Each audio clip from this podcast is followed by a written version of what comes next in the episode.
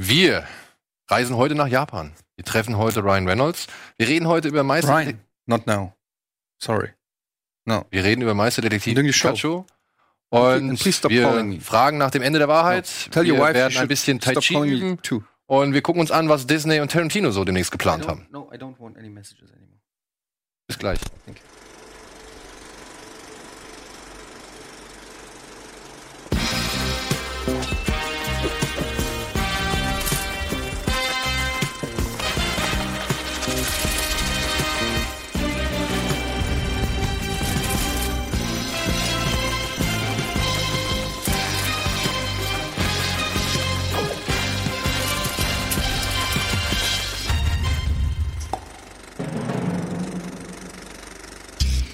Einen wunderschönen guten Tag und hallo da draußen. Herzlich willkommen zu einer weiteren Ausgabe Kino Plus. Heute mit Antje, mit Etienne und mit meiner Wenigkeit. Und wir haben, 250. Sendung oder was? ja, für dich ist es die 250. Ja. Ja. Edi, was sagst du? Ja, gut, wird schwer gegen Chelsea, aber äh, was meinst du? Ja. Hast du Dings Liverpool gesehen? Ja. Alter, was ein Film, oder? Hast du Ajax gesehen? Nee, leider nicht, Alter. Ich hab's nur gelesen. 96. Minute. Unglaublich. Ja. Unglaublich. Das sind Wunder. Ich sag mal so, vielleicht gibt's ja heute, gleich geht's ja los, äh, auch wieder ein Wunder. Und Chelsea kommt weiter. See what I did there? So Mhm. getan, als ob Chelsea das Wunder wäre, wenn sie weiterkommen, Antje. Das sind die lustigsten Gags, die man erklären muss. Antje, was hast du denn zuletzt geschaut?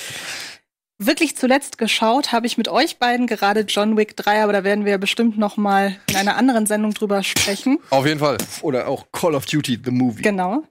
Ich möchte aber einen weiteren Teil der Reihe Antje holt Filmklassiker nach. Oh, jetzt äh, hat's einen guten. Jetzt hat's einen guten. Ja. Und ich ärgere mich, dass, weißt du, du, du, du schlägst mir wirklich jeden Film vor, nur den nicht. Ich habe nämlich High Fidelity das erste Mal geguckt. Und Hast du dich auch About Time nachgeholt, nachdem wir nein, den habe ich nicht nachgeholt. Ach, den ich noch mal kanntest du schon, okay. Und was ist das für ein wunder, wunder, wunderschöner Film? Ich meine, das ist ja wirklich, der ist ja auf mich zugeschnitten fast schon. Ein Typ als Hauptfigur, der in seinem Leben alles in, in, in Rankings ordnet. Also mehr Seelenverwandter geht nicht. Dann, es gibt in dem Film den Satz, sie war Filmkritikerin, es ist der geilste Job der Welt. ähm, also, also der ist so herzlich und so liebenswert und so melancholisch. Und dann hat er auch noch John Cusack, den ich wirklich immer noch sehr, sehr mag. Und ich hoffe ja so, dass der irgendwann noch mal eine richtig geile Rolle bekommt, dass der auch mal wieder als Schauspieler ernst genommen wird. Aber egal, zum damaligen Zeitpunkt wurde er als Schauspieler ernst genommen. Und selbst wenn man ihn nicht ernst genommen hätte mit dem Film, hätte man ihn wieder ernst genommen. Das ist wirklich, der, der ist, ach, der ist wundervoll. Und Jack Black ist auch richtig gut. Ja. Wurde ja quasi, ich glaube, der hat in Durch- Orange County hat er schon mitgespielt davor, aber das ist so der Das ist sein Durchbruch fast gewesen. Ja, ne? es war so der, weil der so der Comic, Comic Relief in dem Film, Ja. wo man gesagt hat, okay, wer ist, wer ist der Typ, der ist Ja. lustig. ähm, Und ich meine, wenn er am Ende Dings hier singt, hier Marvin Gaye, äh, finde ich absolut großartig. ich liebe die Szene mit Tim Robbins, wo sie diese drei äh, Fantasien, wo sie ihm auf Ja. die Fresse haut. Ja. Ja. Oder halt auch so diese, diese, ach weiß nicht, da gibt's so schöne kleine Momente. Eben, der ist nur, der besteht nur aus schönen Momenten, dieser Ja. Film. Ist ja basiert ja auf einem Buch von, wie heißt der? Nick hier? Hornby. Nick Hornby, Mhm. äh, der auch About a Boy zum Beispiel gemacht hat, den ich auch sehr. Kennst Ja. du den? Äh, ich glaube nicht. Den gucke ich als nächstes. direkt- Welchen ich aber nachher. basierend auf einem Nick Hornby-Roman sehr mag, ist dieser mit den Leuten, die sich auf dem Dach treffen in der Äh, Silvesternacht. Down, den habe ich als Buch. Äh, den habe ich mal angefangen A zu Long lesen. Way Down. Long Way Down, ja, da habe ich das Buch Den finde ich auch sehr, sehr schön. Kennst du den? Und hier der, nee, den kenne ich nicht, den kenne ich tatsächlich nicht. Und hier der Dings, der mit dem, wo Ethan Hawke den Rockstar spielt, ja. der hier, äh, äh, Juliet Naked.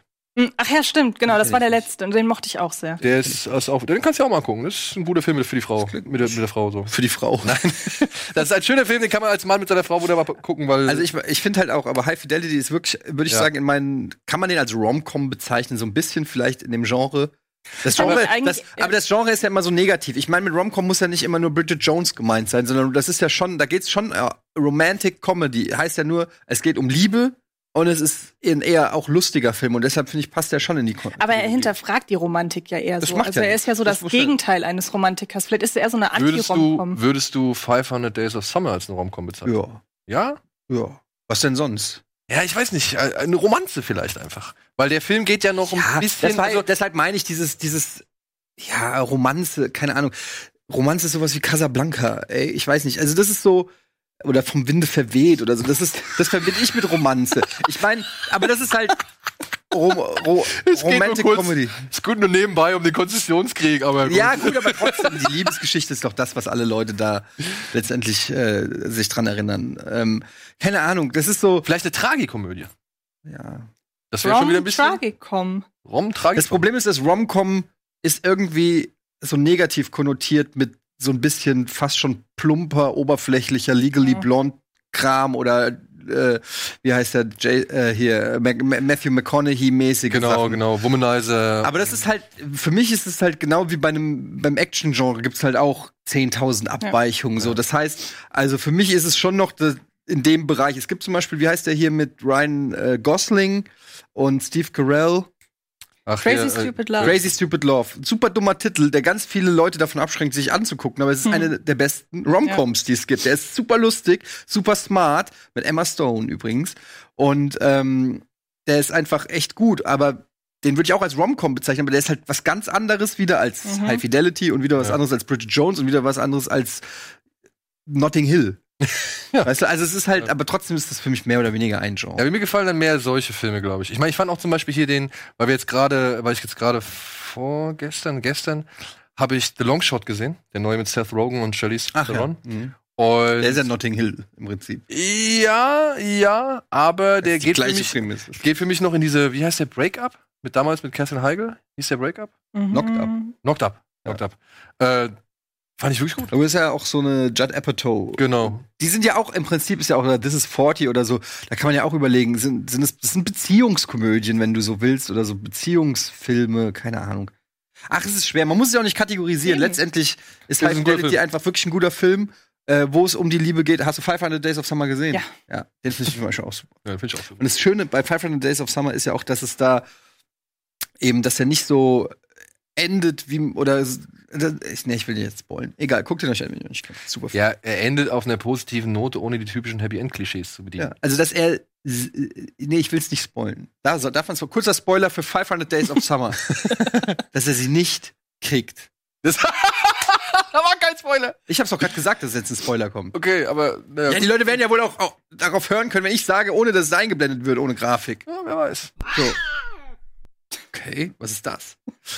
Ähm, naja, das meine ich einfach nur. Und ich habe den damals auch äh, gesehen, als ich Trennungsschmerz hatte. High Fidelity jetzt, oder? Äh, den auch. Ich hatte häufiger mal Trennungsschmerz. Äh, aber ich meine jetzt gerade 500 Days of Summer. Und der hat mir echt geholfen irgendwie. Das hat mir geholfen, weil im weil du sonst immer nur Filme, Beziehungsfilme kriegst, wo am Ende das Pärchen oder er die kriegt, die er will, oder dass sie sich dann doch kriegen oder irgendwie so in der Regel. Und Ja. deshalb fand ich, fand ich das äh, so ein Film, wo er sie nicht gekriegt hat, die er eigentlich will. Ver versteht ihr, was ich meine? Ja, voll. Ja, ja. Aber, aber du guckst so. Ja, Ja. nein, nein, jetzt, also, alles gut. Alles Was gut. denn? Nein, nein. Love Story zum Beispiel ist auch ein Thema, wo es nicht Aber so unbedingt ist. Jetzt, also, Und der Ich sag, ich sag ja nicht, dass es nicht Filme gibt, wo das nicht Ja, so nein, ist, aber- Leute. Versucht doch mal. Oh, ihr seid echt auch so krasse Klugscheißer geworden. das stimmt nicht. In meiner Nein, nein, nein, nein, nein, 80 ich Millionen verstehe Filmen gibt es vollkommen, einen was du weiteren meinst. Film. Love Der- der von sticht- wann? der Von 49? ja, der sticht positiv hervor. Aber Ich das sind ja eben die Filme, über die man spricht. 500 Days- Days of Genau, Summer und aber Love ich rede ja gerade von Romcoms und bei Romcoms ist es ja meistens so, dass es ein klassisches Happy End gibt, er kriegt sie. Und bei 500 Days of Summer kriegt er sie nicht und lernt aber, ey, Leben geht weiter. Und das hat mir an 500 Days of Summer gefunden. So, und jetzt fuck you und fuck you. So.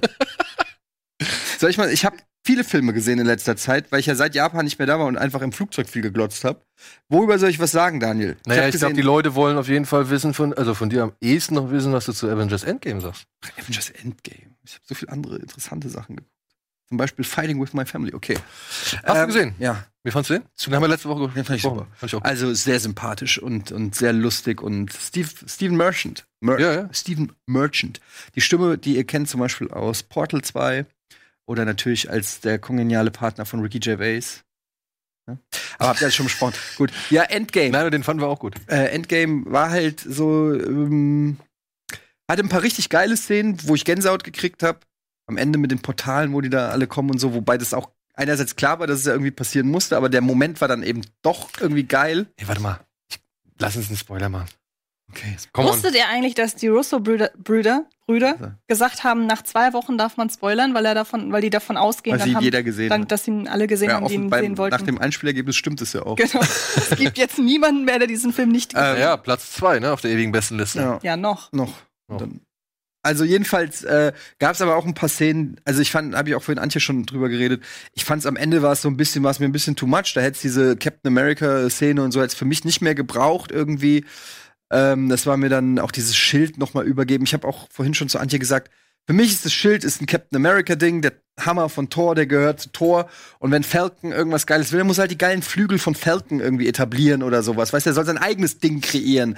Nicht einfach das Schild, so das verbinde ich halt mit den Charakteren. Und ich finde, es ist so beliebig, wenn man das einfach weitergeben kann. Wenn mir zehn, Jahr, zehn Jahre oder zehn Filme oder wie viel, nee, zehn Jahre, 32 Filme, äh, suggeriert wurde, Captain America hat das Schild, Thor hat den Hammer, der Jeremy Renner weiß kein Mensch, was er hat. ähm, das war auch so. Da gehen die zusammen auf die Mission. Er ist Scarlett, nee, nicht Scarlett Johansson. Ich muss das nicht verwechseln mit Scarlett Witch, sind zwei Unterschiede. Also, Scarlett Johansson und Jeremy Renner. Wer hat dieses Team eingeteilt? Und Scheiß. Peter Jackson, äh, Phil Jackson nicht, Aber äh, die- hier von, von aber die wurden doch in. Avenger im ersten schon etabliert, dass sie sich. Genau, die waren doch schon so. immer Ja, aber es geht doch nicht darum, wer sich mag. Ja, aber es wäre doch total sinnlos. Okay, jetzt hier, hier, haben zwei wir Leute die zwei krassesten, hier haben wir Hulk, hier haben wir Thor und Captain America. Und was hast du? 9 mm, alles klar, ihr zwei, mit, du mit dem feinen Bogen, du mit der 9 mm, ihr geht da rein. Was ist das denn für eine Scheiße? Weil, oh, sie hat, sie hat ein volles Magazin. Ich habe gerade John Wick gesehen, Alter. John, John Wick würde Scarlett Johansson so krass auseinandernehmen. Oder? Und den anderen, wie heißt der denn überhaupt? Hawkeye. Hawkeye. Den auch Clint. noch. Den Ja. noch, die, äh, Hawkeye noch hinterher. Ja. Aber die sollen ja zusammenarbeiten und sich nicht gegenseitig kaputt Ja, machen. aber du weißt ja nicht, auf wen sie treffen, das meine ich. Und dann, wie sie sich gegenseitig, das war irgendwie fast schon lustig. Ich weiß, es sollte tragisch sein, aber wie, wie sie sich drum streiten, wer sich jetzt in den Abgrund wirft. Ja, okay, also das war so ein bisschen aufgesetzt. Dann dieses Zeitreise-Ding fand ich eigentlich okay, auch wenn es keine neue Idee ist, weil es ja wirklich im Prinzip zurück in die Zukunft ist. Ähm, aber das fand ich eine interessante Idee, mittelmäßig umgesetzt. Da hätte man viel mehr draus machen können. Dann schickst du Hulk da irgendwie zurück und dann ist der Hulk aber irgendwie eine halbe Stunde auf dem Dach und unterhält sich, wo ich mir denke, da hätte man, also das macht zurück in die Zukunft halt wie gesagt tausendmal besser. Ähm, da hätte, und dann und dann fängt's auch an. Das ist halt immer so bei diesen Zeitreisedingern, dass du irgendwie, ich, ich weiß, sie versuchen es zu erklären, du kannst aber die Logik nicht ausstellen. Äh, wenn Captain America am Ende zurückkommt, was heißt denn das jetzt? Dass alles, was davor mit Captain America passiert ist, dann doch nicht passiert ist, weil ja, das, ich check es einfach nicht. Oder ist es jetzt ein Paralleluniversum? Captain America kann irgendwie ständig zwischen den Paralleluniversen springen und so. Ach Leute, Wir werden es nie erfahren wahrscheinlich. Ja. aber insgesamt muss ich sagen, war das ein rührender Abschluss. Bei der Beerdigung hatte ich auch echt ein äh, Kloß im Hals. Ähm, das war irgendwie, das war irgendwie schon nice und es war alles sehr episch und ähm, ich glaube, man kann, damit kann man leben. Wie gesagt, ich bin jetzt auch nicht der überkrasse Marvel-Fan. Insofern, äh, für mich ist das ein Abschluss, der komplett in, konform geht mit dem, wie sie sich halt bislang auch präsentiert haben.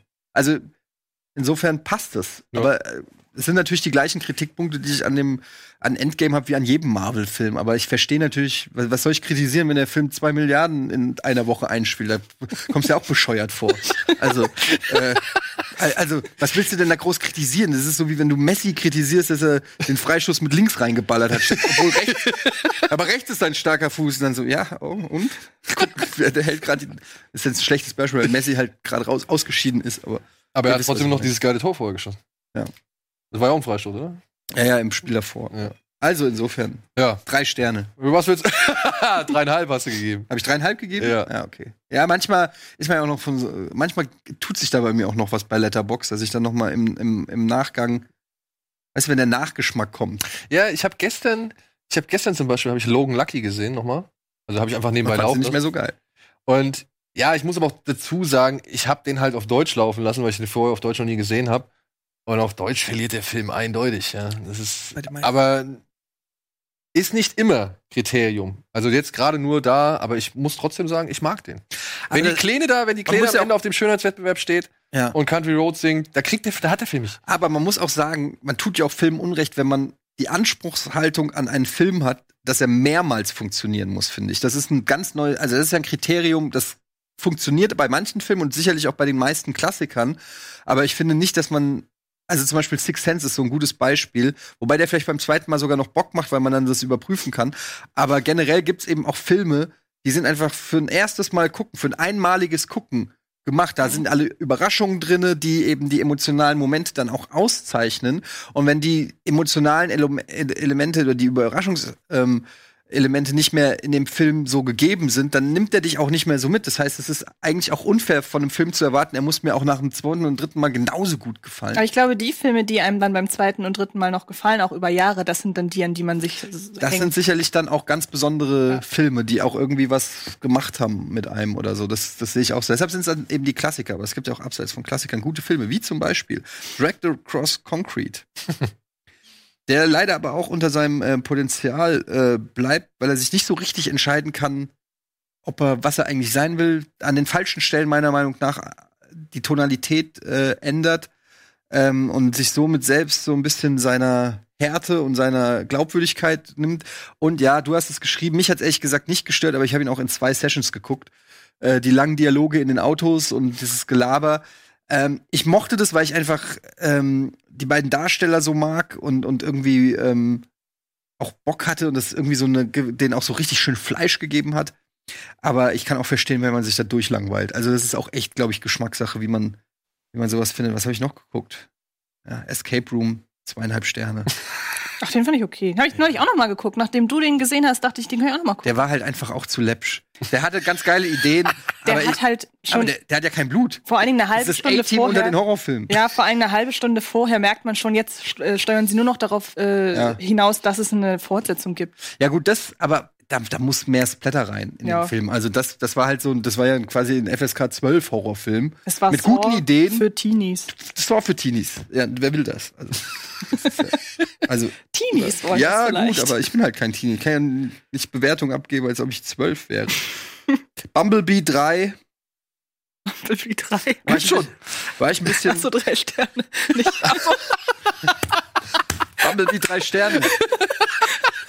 Da war ich ein bisschen enttäuscht, nachdem ihr den mir so aller E.T., der für eine neue Generation gehypt hat, muss ich sagen, äh, Ja, aber er war doch E E.T. ja, die, die Trope, die Story Arc ist eine ähnliche, aber hat natürlich wenig von dem Charme von E.T., aber aber sie ist, wie heißt die Schauspielerin nochmal? Eddie Steinfeld. Ja, die war auch in, einem, in so einem True äh, Grit. Nee, ja, ach, das ist die Und von, Kenneth Song Save Your Life war sie auch dabei. den kenne ich nicht. Ich meine also einen anderen Sweet 16 oder so heißt der. The Edge of 17? Ja, The Edge genau. of 15? Äh, Age- Age of 17. Edge, äh, Edge of 17. glaub ich. Edge of 17, wo sie so eine äh, pubertierende Rotznase Der spielt. ist so schön, den Der kennt kaum einer. Der ist gut, der ist gut. Da, hat, da ist sie mir das erste Mal aufgefallen, da habe ich sie jetzt wieder erkannt. Die gefällt mir, die Schauspielerin mag ich. ähm, Wobei die, glaube ich, habe ich mal ein bisschen recherchiert, zufällig privat so, glaube ich, ein bisschen, da ist schon so ein bisschen so eine Insta-Bitch. Hängt so mit Miley Cyrus ab, geht so auf die Partys mit den Kardashians und so, glaube ich. Würdest du es nicht machen? Wahrscheinlich schon. Wahrscheinlich schon. Ja. Aber ich sag's nur, es ist dann. Aber vielleicht ist das auch genau die Diskrepanz, die du brauchst zwischen deinem Real Life und. Ja. Und über Pokémon reden wir gleich. Genau. Deswegen machen wir jetzt erstmal kurz Werbung und melden uns gleich zurück.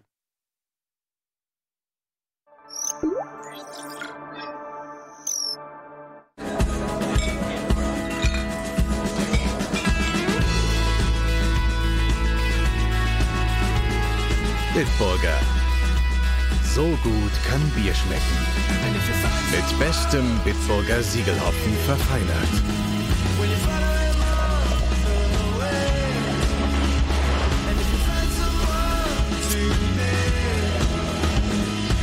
Und deshalb bitte ein Bit.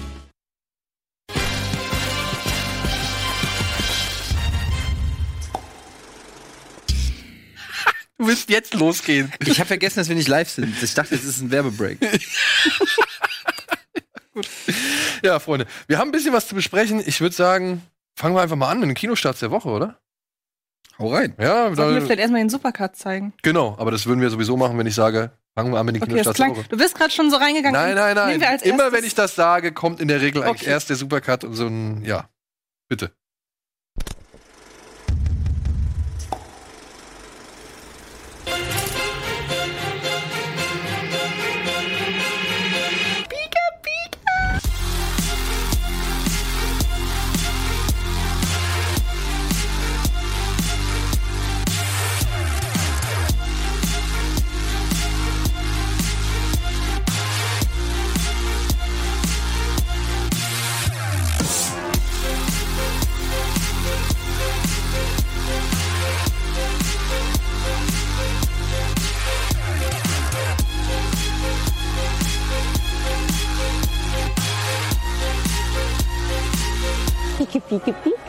Adorable. You're adorable. They can't understand me, kid.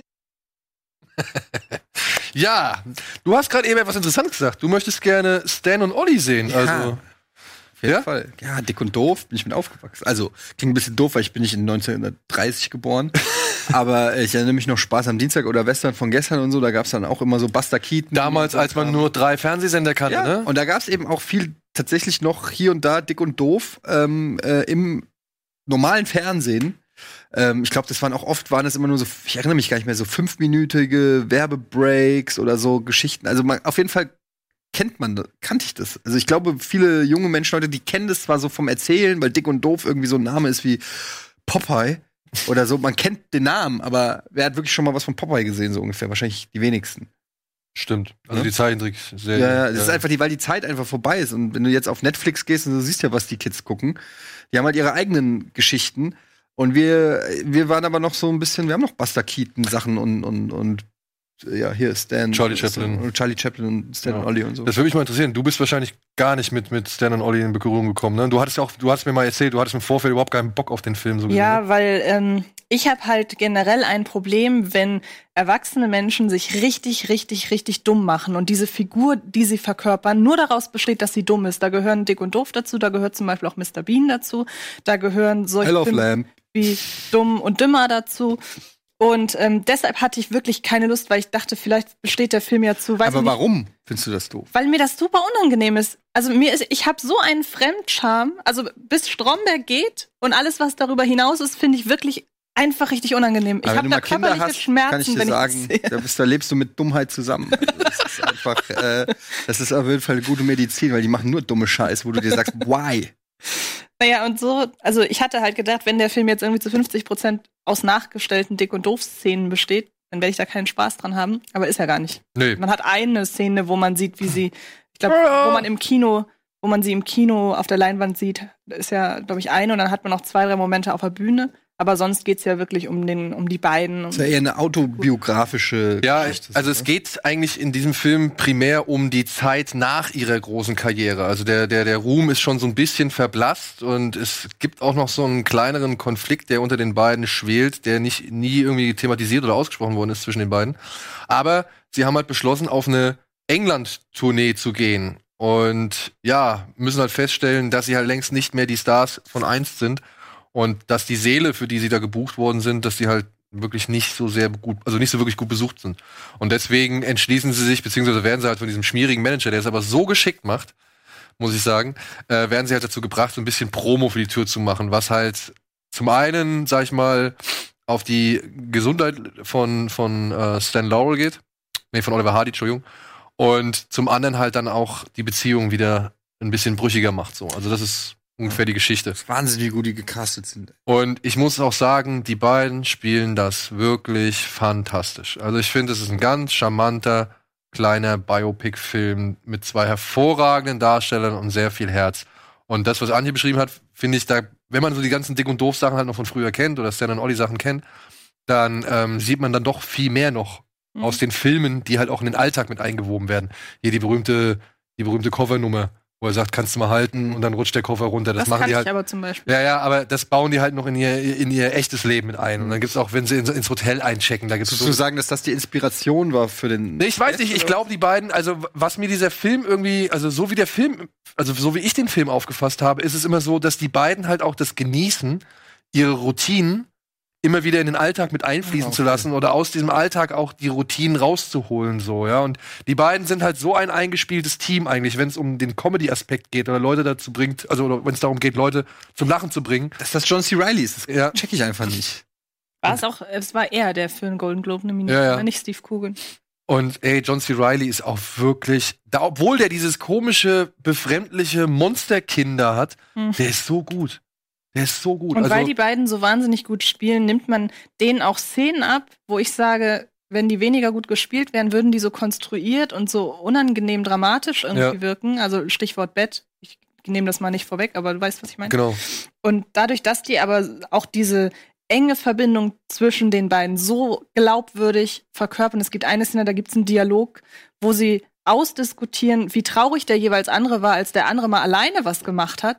Und man glaubt denen, dass, dass die so eng miteinander sind und das, das erdet diesen Film selbst in Szenen, wo man denkt, ist eigentlich ein bisschen übertrieben. Ja, aber dann wiederum schafft der Film halt auch einfach, ja, eine gewisse Erdung zu bewahren. Also der ist, der, der dreht nicht so künstlich dramatisch auf oder so. Also du kriegst nicht so die Szenen so, oh Stan, was hast du mir damals angetan oder irgendwie sowas. Also das ist so Auch melodramatisch. Ja, es ist nicht so melodramatisch, sondern das sind teilweise echt einfach ganz, die Szene, die Antje eben angesprochen hat, ganz wundervolle Momente, die einfach mal stehen gelassen werden, wo eben nur dieses Gespräch und der Austausch von, von Gefühlen zwischen zwei Menschen steht. Und das fand ich echt gut. Ich es zunächst so wahnsinnig toll fand. Der Film beginnt mit, ich glaube, ein One-Shot ist ja, es nicht. nicht ganz. Nicht ganz. Aber der Film beginnt mit einem minutenlangen Gespräch zwischen den beiden, wie sie durch so ein Hollywood-Filmset laufen und sich so austauschen über sich, über die Zeit, wie das im Filmbusiness war. Und das ist alles. Und man guckt das und das ist so voller, voller Detailliebe. Man, man kann das, das Setting um sie herum so entdecken und so ganz viele kleine Ideen entdecken, was, was so um sie herum gerade passiert. Und das ist eigentlich so unaufgeregt und so, da, da passiert gerade gar, gar nicht Großes. Und trotzdem merkt man, in jeder einzelnen Szene steckt irgendwie Liebe und das, das Ja. zieht sich dann durch den ganzen Film. Ich glaube, in der Branche würde man sagen, das ist so ein Film für, wie heißen die, Good Ager? Nee, wie heißen Best die? Ager. Best Ager. Mhm. So, ja, also so Publikum Ü40 irgendwie aufwärts so. Aber ich finde, wenn man mal irgendwie auch so ein kleines, entspanntes, gediegenes und dann halt auch herzliches Biopic hat, kann man sich problemlos auch unter 30 angucken. Würde ich jetzt auch. Okay. Ja, klingt gut. Äh, bin ich froh, dass ihr nicht sagt, dass das irgendwie so äh, irgendwie voll der Schrott ist oder nee, so. nee, Ähm, nee. Ja, so, jetzt machen wir mal die Kontroverse auf. Diese Woche läuft ein Film an, der ist so eine Mischung aus Zeichentrickfilm und Dokumentation. Er heißt Kleine Germanen. Und ich sag mal so, handelt im Prinzip davon, wie es ist, als Kind unter rechtsideologischem Gedankengut aufzuwachsen. Ich denke mal, ne? Ja. Also es geht, es wird unter anderem eine Geschichte nacherzählt mit diesen Zeichentricksequenzen von einer kleinen, von einem kleinen Mädchen namens Elsa, die halt ja nach dem Krieg aufgewachsen ist und dann aber halt wirklich sehr unter dem Einfluss ihres Großvaters stand, der halt noch wirklich die ganzen Werte, Ideologien und Traditionen und was sich an diese Kleine weitergegeben hat, bis sie halt selbst wirklich komplett in diesem rechten Milieu halt einfach drinsteckt und die, die äh, Überzeugung halt dann auch teilt und auslebt. Und parallel dazu werden halt bestimmte Menschen aus dem, ja, identitären, neuen Rechten und was weiß ich, äh, NPD-Umfeld gezeigt, die halt so ein bisschen ihre Kindheit rekapitulieren und sagen halt, wie sie damals halt, wie nennen sie es, eingerahmt wurden von bestimmten Werten, bestimmten Ansichten, bestimmten Lebensweisen, Disziplin und so weiter und so fort. Ja, und daraus machen die beiden Macher halt, wie gesagt, so ein Porträt, wie es halt ist, genau unter solchen Umständen aufzuwachsen. Und Genau. Es gibt unter den Interviewpartnern aber auch noch einen Aussteiger. Einen stimmt, es gibt noch einen rechten. Aussteiger. Es gibt ein, zwei professionelle, irgendwie, irgendwie so Forscher, Psychologen, die sich damit auseinandersetzen. Also unter den Interviewpartnern sind nicht nur Rechtsgesinnte, sondern auch noch andere Leute. Aber ich habe schon das Gefühl, dass die Zeit für die Interviews hauptsächlich für die Ja. Rechtsgesinnten Vor allem, weil man halt eigentlich fast alle, die halt nicht äh, den, den anderen Leuten entsprechen, ähm, die hört man fast nur aus dem Off. Also man sieht die Mhm. nicht. Man sieht eigentlich im On, sieht man halt eben nur hier den jungen Herren da aus der identitären Bewegung in Österreich, die beiden Eheleute mit ihren sieben Kindern von den neuen Rechten und die NPD-Dame und so weiter und so fort.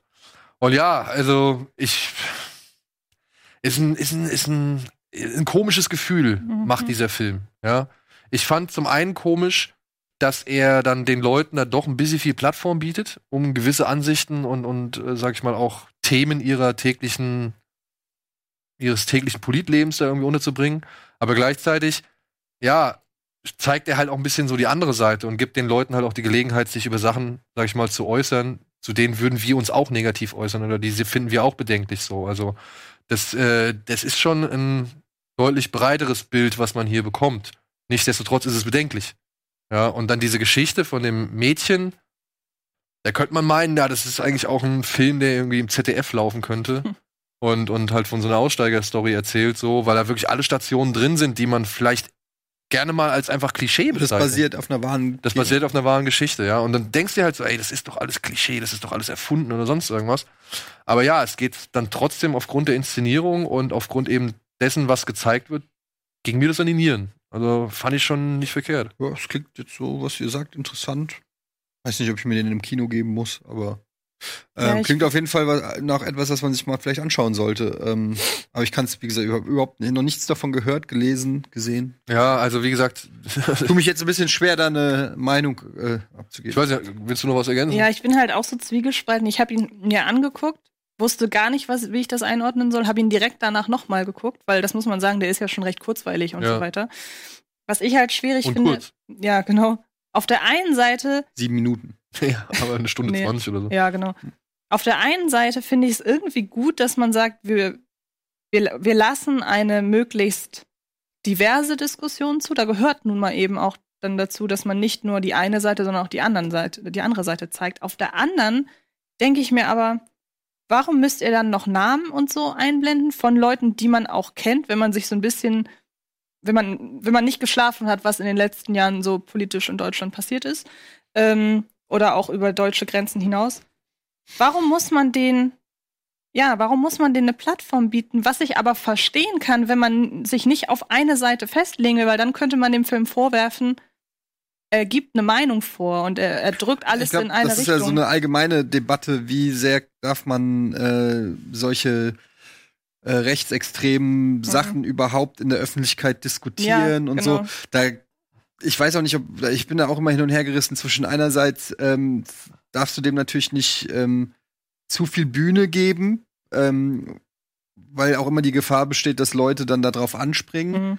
Auf der anderen Seite ähm, glaube ich halt immer, wenn man, wenn man die argumentativ, also wenn man argumentativ im Recht ist, das klingt natürlich so blöd, aber wenn man auf der, also man hat ja die besseren Argumente eigentlich, wenn man beim Ja. normalen Menschenverstand ist, so sehe ich das zumindest, dann kann man auch sich auf so einen Dialog einlassen. Aber vielleicht bin ich da auch zu naiv.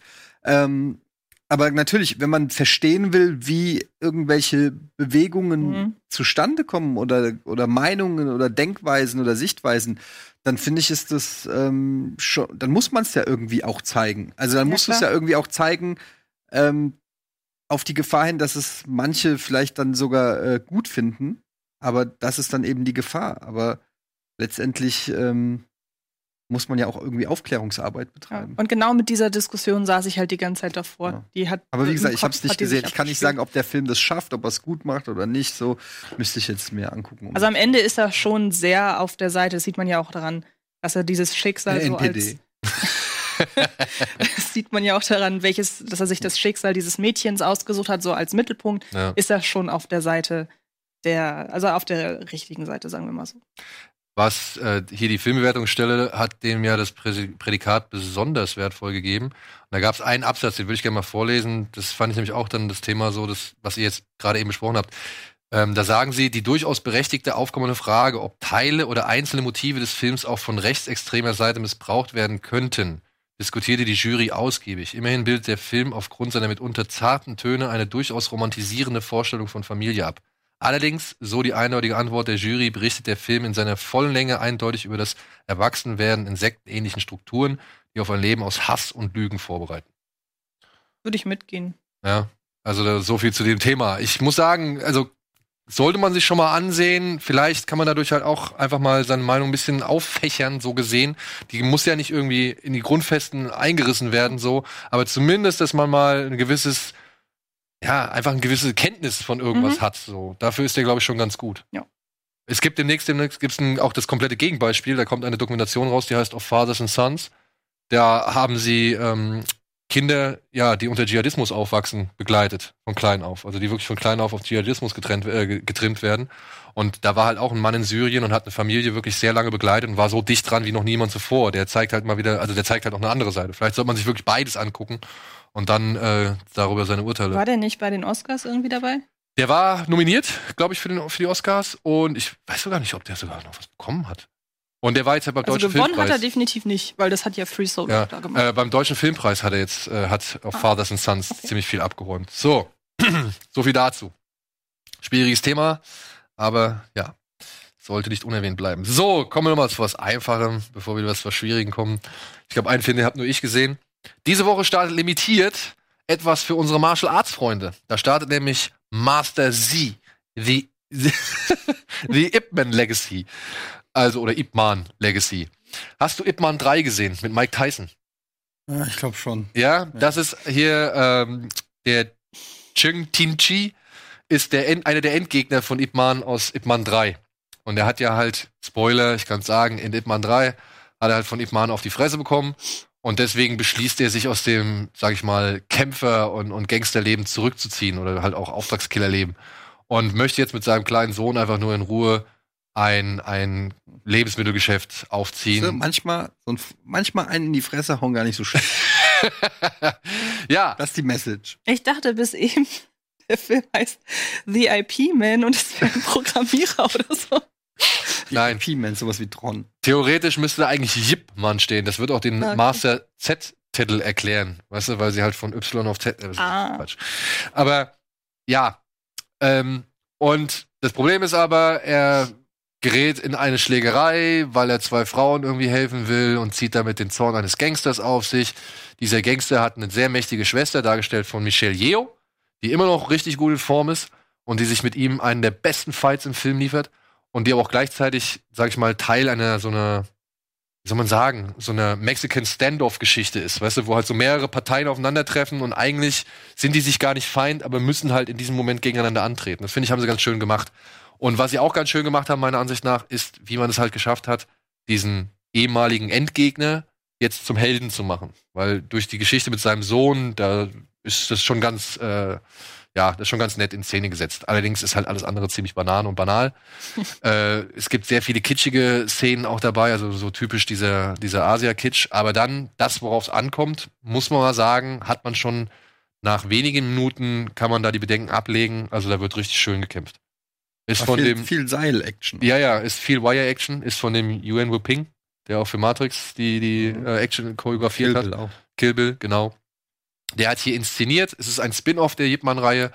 Und Martial Arts-Freunde kommen hier wirklich gut auf ihre Kosten. Dieser Kampf über diese Reklametafeln da, hast du das gesehen, wo sie da so hin und Mhm. her springen? Super. Super. Und auch Dave Batista, der ebenfalls äh, äh, eine Rolle in diesem ganzen Konstrukt spielt, der hat auch einen geilen Kampf mit ihm. Also da, das, das tut schon weh.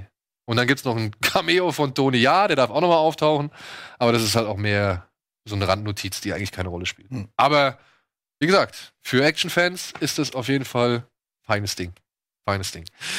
Zumindest für Martial Arts-Fans. So, und dann haben wir noch einen deutschen Film, der auch ein bisschen komplexer ist. Er heißt Das Ende der Wahrheit. Und Ach, Hat- den hat auch Wolfgang M. Schmidt so gefeiert. ja, Wolle findet den super. Ich fand den auch gut. Ich fand den auch gut. Hier geht es um einen ja, Geheimagenten, um einen BND-Mitarbeiter, dargestellt von Roland Zerfeld. Den kennt man unter anderem als den Biker-Anführer aus vier Blocks. Hier bei den Cthulhus. Ach, krass. Ja, oder er spielt auch zum Beispiel in Der Staat gegen Fritz Bauer, den Assistenten von Fritz Bauer. Ähm, hier Herr Fehling, den kennt man ja aus Inglorious Bastards. Das ist der, der das Kind kriegt unten in der Kneipe. Weißt du, der da seine, die Geburt seines Kindes feiert Ach, der am Ende mit dem äh, P noch da steht.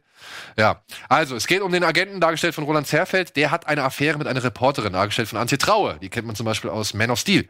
Äh, ja, und diese Reporterin, die gerät, sage ich mal, oder wird Opfer eines Terroranschlags oder eines, eines äh, Überfalls auf ein, was ist das, ein türkisches Café, glaube ich. Ne? Mhm. Und da, da wird sie umgebracht.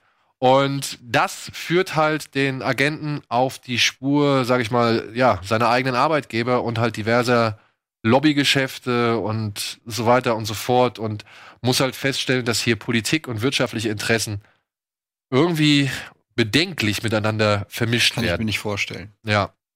Das Und- erste Mal. Das Problem ist halt dann noch, dass dann halt ein, ein, ja, ein Beamter ihm an die Seite gestellt wird, dargestellt von Alexander Fehling, der halt so ein bisschen den Colin Farrell in Minority Report macht. Falls dich daran erinnern kannst. Also der ist halt so dieser typische, Der, der Tom Cruise jagt. Ja, sowas in der Richtung. Ja, er ist halt so der typische, der typische, wie soll man sagen, der Pfeil im Nacken, also Pain in the Ass, der halt so wirklich ihm die ganze Zeit auf den Keks geht und immer wieder irgendwelche Sachen in Frage stellt und hinterfragt und halt, Glaube ich, Schlumpf. ja. Und daraus entsteht ein Thriller, der wirklich zum einen richtig schick in Szene gesetzt ist, der zum anderen auch wirklich hart ist und der halt wirklich so ein bisschen, nee, der halt ganz deutlich irgendwelche Probleme aufgreift, aber ohne einfache Antworten zu bieten. So, also es gibt jetzt nicht irgendwie den geheimen oberböse Mann, der im Hintergrund alleine so sein Syndikat führt und hahaha so, sondern das ist halt wirklich ein sehr komplexes Geflecht aus Intrigen, Verschwörung, Korruption und so weiter, das hier entsponnen wird. Und es hat mir gut gefallen. Es hat mir echt gut gefallen. Ja, das, was ich gesehen habe, hat mir auch gut gefallen. Leider bin ich eine halbe Stunde vor Schluss eingeschlafen. Was nichts mit dem Film, also ich weiß nicht. Das Problem ist bei dem Film- erklär kurz, warum du einschlafen konntest. Ja, also sagen wir mal so. Der ist, was Daniel gerade schon gesagt hat, erzählerisch sehr komplex und man muss halt aufpassen die ganze Zeit. Ja, man muss sehr aufpassen. Und ähm, das klingt jetzt negativer, als es ist. Da passiert einfach auf der, Lei- auf der Leinwand, beziehungsweise ich habe ihn zu Hause mit dem Screener geguckt, da passiert einfach nicht so viel. Es ist, geht darum, was sie sagen und, und wie sich das so nach und nach auf, aufspinnt. Also ich finde, es ist wie so, ein, wie so ein Wollknäuel, was dann halt über knapp zwei Stunden immer mehr entspinnt wird. Und am Ende hat man dann halt eine Lösung, äh, die ich nicht mitbekommen habe. Ich weiß also nicht, wie der Ich Film erinnere mich an diesen Bankenfilm, wie heißt der denn nochmal mit äh, Jeremy Irons? Ach so, hier ähm, äh, Margin, Call. Ja, so ungefähr. Kennst du den? Ja, äh, n- Wo ja. auch die Story im Prinzip nur geredet ist eigentlich. Genau. Ja, so ist es bei dem verschiedene Film halt Leute. auch. Und irgendwann habe ich die Augen zugemacht, das war ein Fehler. Und ich, ich, ich war aber bis dahin jetzt, äh, ich fand ihn nicht langweilig, genau was Daniel sagt, er sieht sehr gut aus, er ist hart. Ähm, ich mag auch, wie sie halt teilweise rausgehen aus der Kulisse Deutschland Ja. und dann immer mal wieder so, ja nicht an die Front gehen wäre zu viel, aber sie gehen schon, wie würdest du das, würdest du das beschreiben? Außendienst. Ja. genau. Also man sieht die Konsequenzen dessen, was die Leute Ja. in den vier Wänden des Geheimdienstes machen. Und das hat mir zum Beispiel sehr gut gefallen. Äh, wie gesagt, ähm, ich, ich brauche noch mal die Muße, um mir so die letzte halbe Stunde auch anzugucken. Alles, was ich bis dahin gesehen habe, fand ich aber echt nicht schlecht. Fand ich sogar gut. Und er ist wirklich gut gespielt. Ja, also Roland Zerfeld wie auch Alexander Fehling, die spielen das beide sehr gut. Alexander Feeling fand ich mega. Den fand ich auch richtig gut. So ein Seine Arschloch. Motivation konnte ich nicht ganz unbedingt immer nachvollziehen, aber das hat mich nicht so gestört, weil Fehling das eigentlich wirklich sehr, sehr gut macht und jetzt ja auch äh, gerade den deutschen Filmpreis für die beste männliche Nebenrolle dafür bekommen hat. Also gucken dir bitte unbedingt an, ey. Das Ja, ist, der ist, ähm, der ist nicht verkehrt. Ist vom ZDF produziert, hat richtig wenig Budget gehabt. Also der hat irgendwie, glaube ich, nur eine Million oder so an Budget gehabt, aber macht dafür echt A, ein paar gute taktische Sequenzen, sage ich jetzt mal, ein paar harte Sequenzen und ist von den Bildern halt einfach könnte für, für mich problemlos mit Hollywood oder Frankreich oder sowas mithalten. Und was ich noch ganz gut finde, ähm, Roland Zerfeld, ich weiß seine, seinen, seinen, seinen Rollennamen gerade nicht, aber was an ihm so spannend ist, ist ja, er, dadurch, dass er beim Geheimdienst arbeitet, gibt es ihn ja quasi auch im Privatleben nur als, als lügenden Menschen. Weil er kann ja, er muss ja alles geheim halten. Er darf ja überhaupt nicht irgendwas preisgeben von dem, was er macht in seinem Umfeld. Und dann gibt's aber ein paar Szenen mit seiner Tochter. Und da sieht man dann so das Aufbrechen zwischendurch. Also da kommt dann so ein ganz bisschen immer so die Privatperson Es gibt durch. keinen Weihnachtsmann, ist die Wahrheit. Ja, genau. Papa, ich will auch mal die Wahrheit sagen. Osterhasen auch nicht. Alles erfunden. Exakt diese beiden Szenen gibt es so im Ja. Film und das sind wirklich die stärksten Ja. im Film, ja. Aber echt, bitte, schaut ihn euch an. Also den kann man sich wirklich im Kino problemlos anschauen. Ich denk mal, weil der vom kleinen ZDF, äh, vom kleinen Fernsehspiel produziert wird, wird er halt auch über kurz oder lang dann im Fernsehen zu sehen sein. Aber das, dem kann man gern mal auf der Leinwand äh, eine Chance geben. Ja. So, und bevor wir jetzt noch zu dem unserem letzten Film kommen, machen wir einfach mal ein kleines bisschen Werbung und melden uns gleich zurück mit Meisterdetektiv, Pikachu, Ryan Reynolds und Rob Letterman.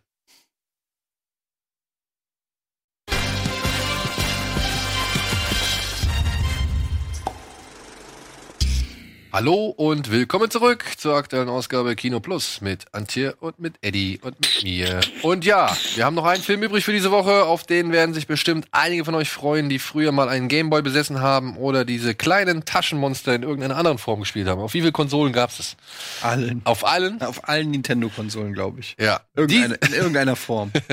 diese Woche läuft an Pokémon, Meisterdetektiv Pikachu. Komm, du hast ihn gesehen, du hast ihn auch gesehen. Erzählt ihr mal was zum Inhalt. Haha, Also, Inhalt. Oh, ja, da werden die ersten Spitzen abgefeuert. es ist ein Film, äh, in dem es um das äh, Videospiel äh, Detective Pikachu geht. Also es basiert jetzt äh, auch auf einem konkreten Videospiel, in dem Spiel auch eben äh, Pikachu, den wir dort sehen, dieses blitzförmige Kaninchen, Hamster mit den roten Backen, Ding ist ähm, und der eben Fälle löst und das haben sie versucht in einen echten Film sozusagen umzusetzen mit der Stimme von Ryan Reynolds. Ähm, Deadpool, wenn man ihn noch nicht kennt. Ähm, und ja, was soll ich sagen? Es ist so ein bisschen ein Stranger-Film, auf jeden Fall, weil halt auch einfach die Prämisse ja schon äh, komplett äh, weird ist, aber nicht uninteressant, weil es sozusagen damit anfängt, dass der Film in einer Welt spielt oder in einer Stadt spielt. Also es gibt in dieser Welt eine Stadt, in der Pokémon mit Menschen zusammenleben. Das hat mich so ein bisschen an Roger Rabbit erinnert, an die Toonstadt. Ähm, so, wobei da sind ja keine Menschen in der Toonstadt. Ne? Nee, aber die Toons rennen ja trotzdem außen rum. Ja, aber es ist so, so ein bisschen, das fand ich irgendwie, hat, aus irgendeinem Grund hat mich der Film auch durch diese Film-Noir-Geschichte, hat er mich ein bisschen so daran erinnert. Und das fand ich irgendwie schon alles ganz nice in Szene gesetzt. Der ist tricktechnisch, ist der auch richtig gut, finde ich eigentlich soweit. Ähm, klar ist das viel CGI, aber das liegt halt einfach daran, dass es keine Pokémon gibt, Leute. Sorry. ähm, und ja, was soll ich sagen? Das ist halt ein Pokémon-Film. Ich glaube, dass Leute, die mit Pokémon nichts anfangen können, die werden jetzt auch nicht darauf hoffen, dass das den das Ganze schmackhaft macht. Das ist halt ein Film für die Leute, die die es halt geil finden, Glumanda äh, in, äh, in Aktion zu sehen oder ähm, eben Pikachu und die ganzen anderen Pokémon. Ich glaube, für die ist der Film und ich glaube, für die funktioniert der Film auch, weil das einfach dann ein großer Spaß ist, die Eigenschaften dieser Pokémon in einem Film zu sehen ähm, und die ganzen Insider-Jokes und so. Dazu Ryan Reynolds macht das natürlich super mit so einer Art, ich sag mal, einem gedrosselten Deadpool. Ähm, halt auch dieser typische Deadpan-Humor. Ich weiß nicht, wie man das beschreiben soll. Diese Sarkasmus. Pikachu ist halt Kindersarkasmus. Kinder, Kinder, Kinder, kinderfreundlicher Sarkasmus. Natürlich ist es storytechnisch ist das jetzt natürlich nicht der ganz große Wurf, aber zweckmäßig halt. Ne? So, so sehe ich die Sache. Ganz nüchtern und objektiv und vielleicht auch ein bisschen biased, weil ich äh, halt jetzt der zwei, der ruft mich dauernd an, Kumpel von mir, Ryan Reynolds, Ray Ray.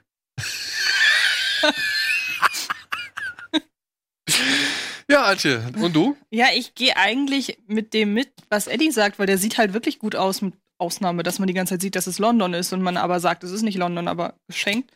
Die, ähm, die Effekte sind geil, weil man sich hier wirklich, ähm, finde ich, nicht auf einen äh, Animationsstil ja irgendwie festgelegt hat, sondern man geht wirklich mit den Eigenschaften der Pokémon mit und macht das dann so. Also zum Beispiel der flauschige Pikachu ist so ein bisschen unscharf. Dann gibt's da aber auch andere, ich werde mich jetzt nicht blamieren und versuchen da irgendwie herauszufinden, wie die heißen. Aber es gibt ja auch noch andere, die haben dann so eine ganz glatte Haut und die sind eben nicht so unscharf wie der, wie der, wie der Pikachu. Also da lässt man sich genau darauf ein, was die einzelnen Eigenschaften der Pokémon sind, damit die so mit dem mit der Umgebung verschmelzen. Also ich habe das lange nicht mehr gehabt, dass ein, eine animierte Figur oder generell animierte Figuren so echt wirken in diesem realen Setting. Aber das war's dann auch schon. Der Film hat ja erzählerisch einfach gar nichts. Ich bin da rausgegangen und dachte, was wollten die mir da jetzt gerade erzählen? Ich finde, der, der Film hat einen Prolog. Und wenn man auch vorher nur irgendeine Detektivstory oder sowas in der Re Richtung gesehen hat, dann weiß man schon nach dem Prolog, wo das alles drauf hinausläuft. Und ansonsten hat, der hat ja also der hat ja wirklich gar nichts. Nur den Humor halt, ne? Und selbst, also den fand ich jetzt auch nicht wirklich lustig, weil ich nicht finde, dass der, dass dieser gedrosselte Deadpool, wie, wie Eddie es genannt hat, dass der da reinpasst. Was mir jetzt auch schon wieder so an Nachrichten nervt, wie es gibt genug Material für eine, ein- für eine nicht jugendfreie Version, wo ich mir so dachte, ich kann das irgendwo verstehen. Wenn man den Film als nicht jugendfrei oder als ab 16 wie Deadpool inszeniert hätte, wäre da ja keiner reingegangen. Also, beziehungsweise man hätte sich eine große Zielgruppe so von vornherein ausgeschlossen. Aber ich weiß nicht, das ist alles so. Der ganze Film ist, ist ein, ein, ein, ein einziges Werbeprodukt. So und für mich hat der hat kein Herz, der hat keine Seele, der hat hübsch, eine hübsche Optik, aber der hat sonst keine Story, der hat, der ist im Humor die ganze Zeit gedrosselt. Für mich hat kaum eine Pointe gezündet. Ähm, also ich, für mich so von den wirklich Big Budget Produktionen aus diesem Jahr, ja, geschenkt, der wird sein, sein, sein Publikum finden, aber für mich bisher einer der schlechtesten Blockbuster, die ich dieses Jahr gesehen habe. Tut mir sehr leid. So, jetzt der Herr. Jetzt ich, ja. Du hast ihn doch schon dreimal oder so. Nee, ich habe ihn zweimal gesehen. Zweimal. Zweimal gesehen. Das erste Mal muss ich ja dazu sagen, das war halt unter ganz komischen Bedingungen, denn da hat man uns gesagt, dass der Film zwei Stunden und 26 Minuten geht. Und ich mich gefragt habe, was wollen die erzählen? Und dann sitze ich irgendwie nach 90 Minuten in dem Film drin und denke mir, was soll jetzt noch kommen? Und dann war der Film plötzlich vorbei und ich denke mir so, Moment, warum kommt denn jetzt nichts mehr? Ja, und dann war das irgendwie ein Fehler, da hat man uns die falsche Zeitangabe gegeben. Aber es war erstaunlich zu merken, wie diese Information, wie die mein, mein, mein, ja, mein Anschauen oder meine Mhm. Sichtung irgendwie beeinflusst hat, so, ja. Also es war irgendwie merkwürdig. Aber ich habe den jetzt ja, wie gesagt, auch zweimal sehen können. Und ich muss sagen, beim zweiten Mal hat er mir dann trotzdem nochmal Spaß gemacht. Ich mag das, also ich mag dieses Roger Rabbit Flair. Ich sage auch, die Story ist simpel, aber da muss ich halt auch zu, zugestehen, okay, für wen ist dieser Film gemacht? Ja, Garantiert nicht für mich. So, ich möchte jetzt hier nicht, also ich kriege jetzt hier keinen dritten Mann. Ne? Wie hieß, wie hieß, wie hieß der Zeichentrickfilm, in dem, dieser Anima deutsche Animationsfilm, in dem wir neulich waren, mit dem Bauern, Bremer Stadtmusikanten? Ach so, Marnie's World, äh, die sagenhaften vier. Ja, also wenn du das dagegen vergleichst, da, da würde ich ja lieber noch mal in Pokémon gehen. Ja. Mega Vergleich, Eddie. Ja, wieso? Beides Hammer. gleiche Zielgruppe. Na, Kinder. Das glaube ich nicht. Also sagenhaften Vier ist ja wirklich für Kleinkinder. Und ich glaube, Pokémon Pokémon? ist ab sechs. Ja, aber was ist denn? Sechs ist Kleinkind. Ist- ich, also ich glaube, wer in Pokémon geht, ist schon ein bisschen älter, oder? Hat Ich- ja ich glaub so auch, weil- Film-Noir-Flair und so. Und das ist jetzt so ein Punkt, den ich mal bei dir aufgreifen würde, weil du sagst, ja, der Film hat so darüber hinaus nichts. Das würden natürlich, glaube ich, diverse Pokémon-Fans anders stimmt. sehen. Genau, die haben ja die weil Pokémon halt. für die steckt da, glaube ich, richtig viel Herz drin. Weil ich habe jetzt Mhm. auch schon Leute, die halt wirklich Hardcore-Fans sind, äh, gelesen, die halt geschrieben haben, ey, da stecken so viele Anspielungen Ja. drin, da gibt es so viele kleine Details. Das meine ich halt. Das ist ein Film für Pokémon-Fans. Und die sind halt tatsächlich, muss man ja fairerweise sagen, allen Alters. Weil da hast du also insofern recht. Weil, ähm, naja, wer, wer halt den Gameboy-Teil gespielt hat, der ist halt heute auch äh, alt. Ja, genau. Also? Es gibt natürlich die junge Generation, die Pokémon spielt, aber Pokémon ist ja halt ein da- andauerndes Franchise. genau, ist halt äh, mitgewachsen. Ne? Und deshalb ist gar nicht so leicht zu sagen, diesen Spagat muss der Film vielleicht auch dann meistern, dass er halt sowohl jüngeren Zuschauern gefällt, als auch ähm, einem 40-jährigen Pokémon-Oper. Ich bin doch nicht mal 40-jähriger Pokémon-Fan, aber ich muss trotzdem sagen, dass mir das Ding halt echt Spaß gemacht hat. Ich mochte, wie, wie Reynolds das angeht.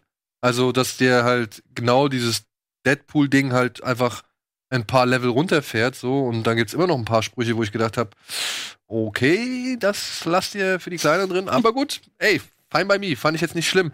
Ähm, Also was, was Dominik, ich habe mit Dominik äh, geschrieben, nachdem er aus dem Film gegangen ist, der ist auch in meine Richtung.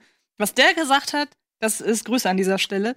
Was der gesagt hat, ähm, wo ich mich vollkommen identifiziere mit, war, es ist im Grunde, du guckst jemandem beim Pokémon Go spielen zu, aber nur wie er die ganze Zeit läuft. Und ich glaube, das trifft's ganz gut, weil klar, wir haben dann Pokémon Go oder Pokémon-Fans generell haben dann die ganzen Pokémon, auf die sie treffen, so. Ich glaube, es sollen sogar 60 Stück, so um die 60 Stück sein, haben, haben die Macher vorab verraten, dass da 60 verschiedene Pokémon-Arten in dem Film drin vorkommen sollen. Aber ich sitze da und denke so, ja, es wäre jetzt halt genauso, als würde ich jemanden beim Pokémon Go spielen zugucken und ja, aber halt jetzt stell dir vor, ich gehe in Ostwind und sag, die reiten die ganze Zeit nur rum.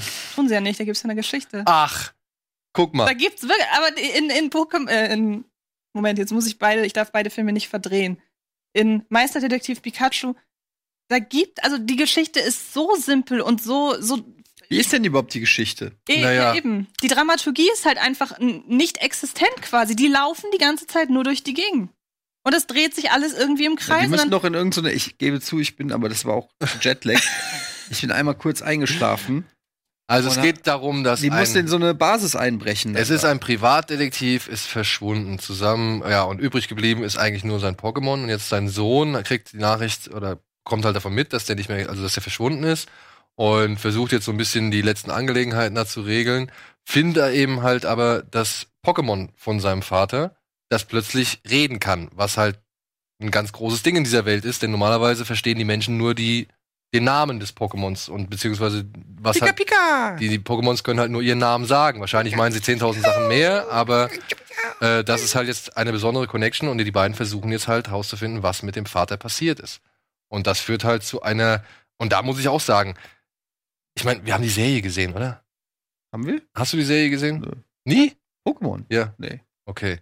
Also ich finde, das passt halt alles wirklich zu den, den Geschichten aus dieser Pokémon-Serie. dann ist es ja wiederum schön. Aber was ich halt als Außenstehender gesehen habe, war, die gehen von A nach B, kriegen da einen Hinweis, ohne was tun zu müssen. Gehen von B nach C, kriegen da auch wieder einen Hinweis, ohne Ja, aber was tun es, zu müssen. Aber halt, das sind Detektivgeschichten, ne?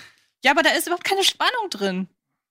Also, äh, die, wie, wie gesagt, die Dramaturgie ist, ist so. haben wir eigentlich eine Matz? Wir haben eine Matz, ja. Weil wir waren ja in Japan, falls du es nicht weißt. Ich habe Ach. Pokémon getroffen. wusste gar nicht, warum die vorletzte Folge Äh, ich ausgefallen ist. Gut, dass du es nochmal gesagt hast. Pika ich habe ja, ich hab ja Pikachu getroffen. Ja. Also ich behaupte, gerade für Fans der ersten Generation, und das behaupte ich aber als jemand, der halt nie großartig was mit Pokémon zu tun hatte, außer mal hier und da die Serie gesehen hat und einmal das Spiel auf dem Gameboy gespielt hat, die Leute werden abgeholt. Und die werden gut abgeholt. Und für in einem Bereich, ja, ich weiß, es ist tief gestapelt, aber im Bereich der Videospielverfilmung haben wir schon wahrlich, wahrlich sehr, sehr viel Schlechteres gehabt. Und ich glaube, da kann man jetzt mit Pikachu wenigstens einmal einen Film vorzeigen, der halt gerade das Thema Videospielverfilmung etwas besser repräsentiert oder so gut repräsentiert wie kaum ein anderer. Und ich möchte noch sagen, Vielleicht wie Mortal Kombat und Silent Hill. um das positiv zu beenden, der sieht halt wirklich mega aus. Das muss ich sagen. Also ich hatte so den Eindruck, wie gesagt, mal abgesehen davon, dass ich halt Ist von Ryan Reynolds oder, auch. von Pokémon? Nein, der Film. Also mal abgesehen davon, dass man sich echt nicht Mühe gegeben hat, äh, London als Kulisse zu verstecken, hat mich das Ganze an eine etwas verspieltere und farbenfrohere Variante von der Welt aus äh, Blade Runner 2049 erinnert. Oh. Also nur halt eben nicht mit, mit äh, großen Werbe äh, sondern eben mit niedlichen Pokémon. Obwohl auch ziemlich viel Werbung, also in dieser Ja. Welt, Das die. Pokémon-Werbung so gesehen da Das ist. Aber ja, wir waren in Japan. Wir haben uns das Ganze mal ein bisschen aus der Nähe angeguckt und äh, durften mit Ryan Reynolds und dem Regisseur Rob Letterman sprechen. Dafür haben wir einen kleinen Beitrag gemacht. Den seht ihr jetzt. Here we go. I know you can't understand me, but put down the stapler or I will electrocute you. Also Leute, ich weiß nicht, wo ihr gerade seid, aber ich bin auf einer Yacht im Hafenbecken von Tokio und gerade unter mir stirbt jemand beim Karaoke. Und es hört sich auch nicht sehr gut an. Aber ja, herzlich willkommen hier im Hafen von Tokio und herzlich willkommen zu Kino Plus. Und was wir hier machen, das erfahrt ihr jetzt. Was geht ab? Ah, Japan. Land des Lächelns.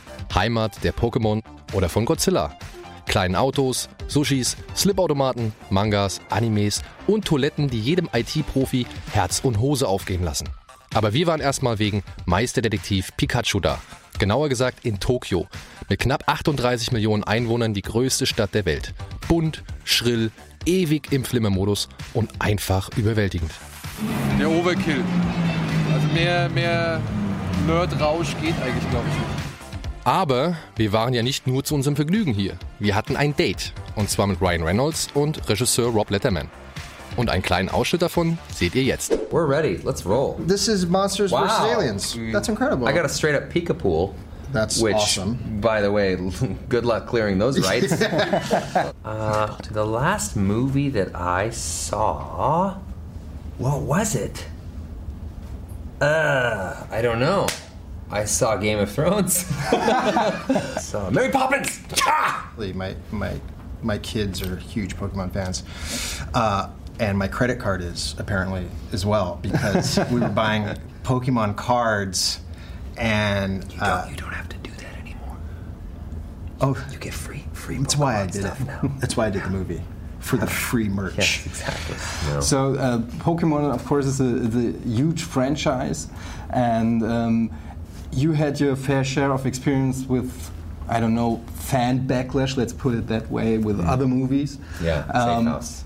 Safe House was a huge. Yeah. fans came at us hard. You know, the fan backlash I I was had experienced was mainly on Deadpool when when it was in Wolverine Origins with the mouth covered all and stuff, and the person backlashing the loudest was me. So I was a, a huge fan of that character at that point. So I was kind of dying inside when I did it. TV series, and there's a Pokedex, and it's a really thought out world.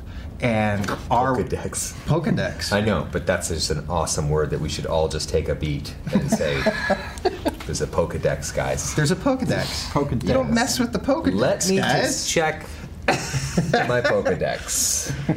That's very twisty. Noch mehr Kultur, Augenzucker, geilen Shit und das komplette Interview findet ihr in ein paar Tagen auf dem Kino Plus YouTube-Channel. Another round, extra shot. Black as night. Thank you, sweetie. Jetzt bin ich überzeugt, ich glaube, der Film war doch geil. Ja? Ja. Ja. Gucken die noch mal an? Ja, mach ich. Beim zweiten Mal kann man ja. Ja, äh, zur Info. Wir werden einen wirklich längeren Bericht, denn wir haben noch richtig viel Scheiß gemacht. und richtig viele Sachen gesehen. Das wird alles in längerer Form. Ist deine Knoblauchsuppe auch im Bericht? Ich glaube, meine Knoblauchsuppe sollte auch im Bericht sein. Der riecht, Bitte? immer, der riecht immer noch nach Knoblauch. Alter Schwede. Ernsthaft jetzt? Das ist unfassbar gewesen.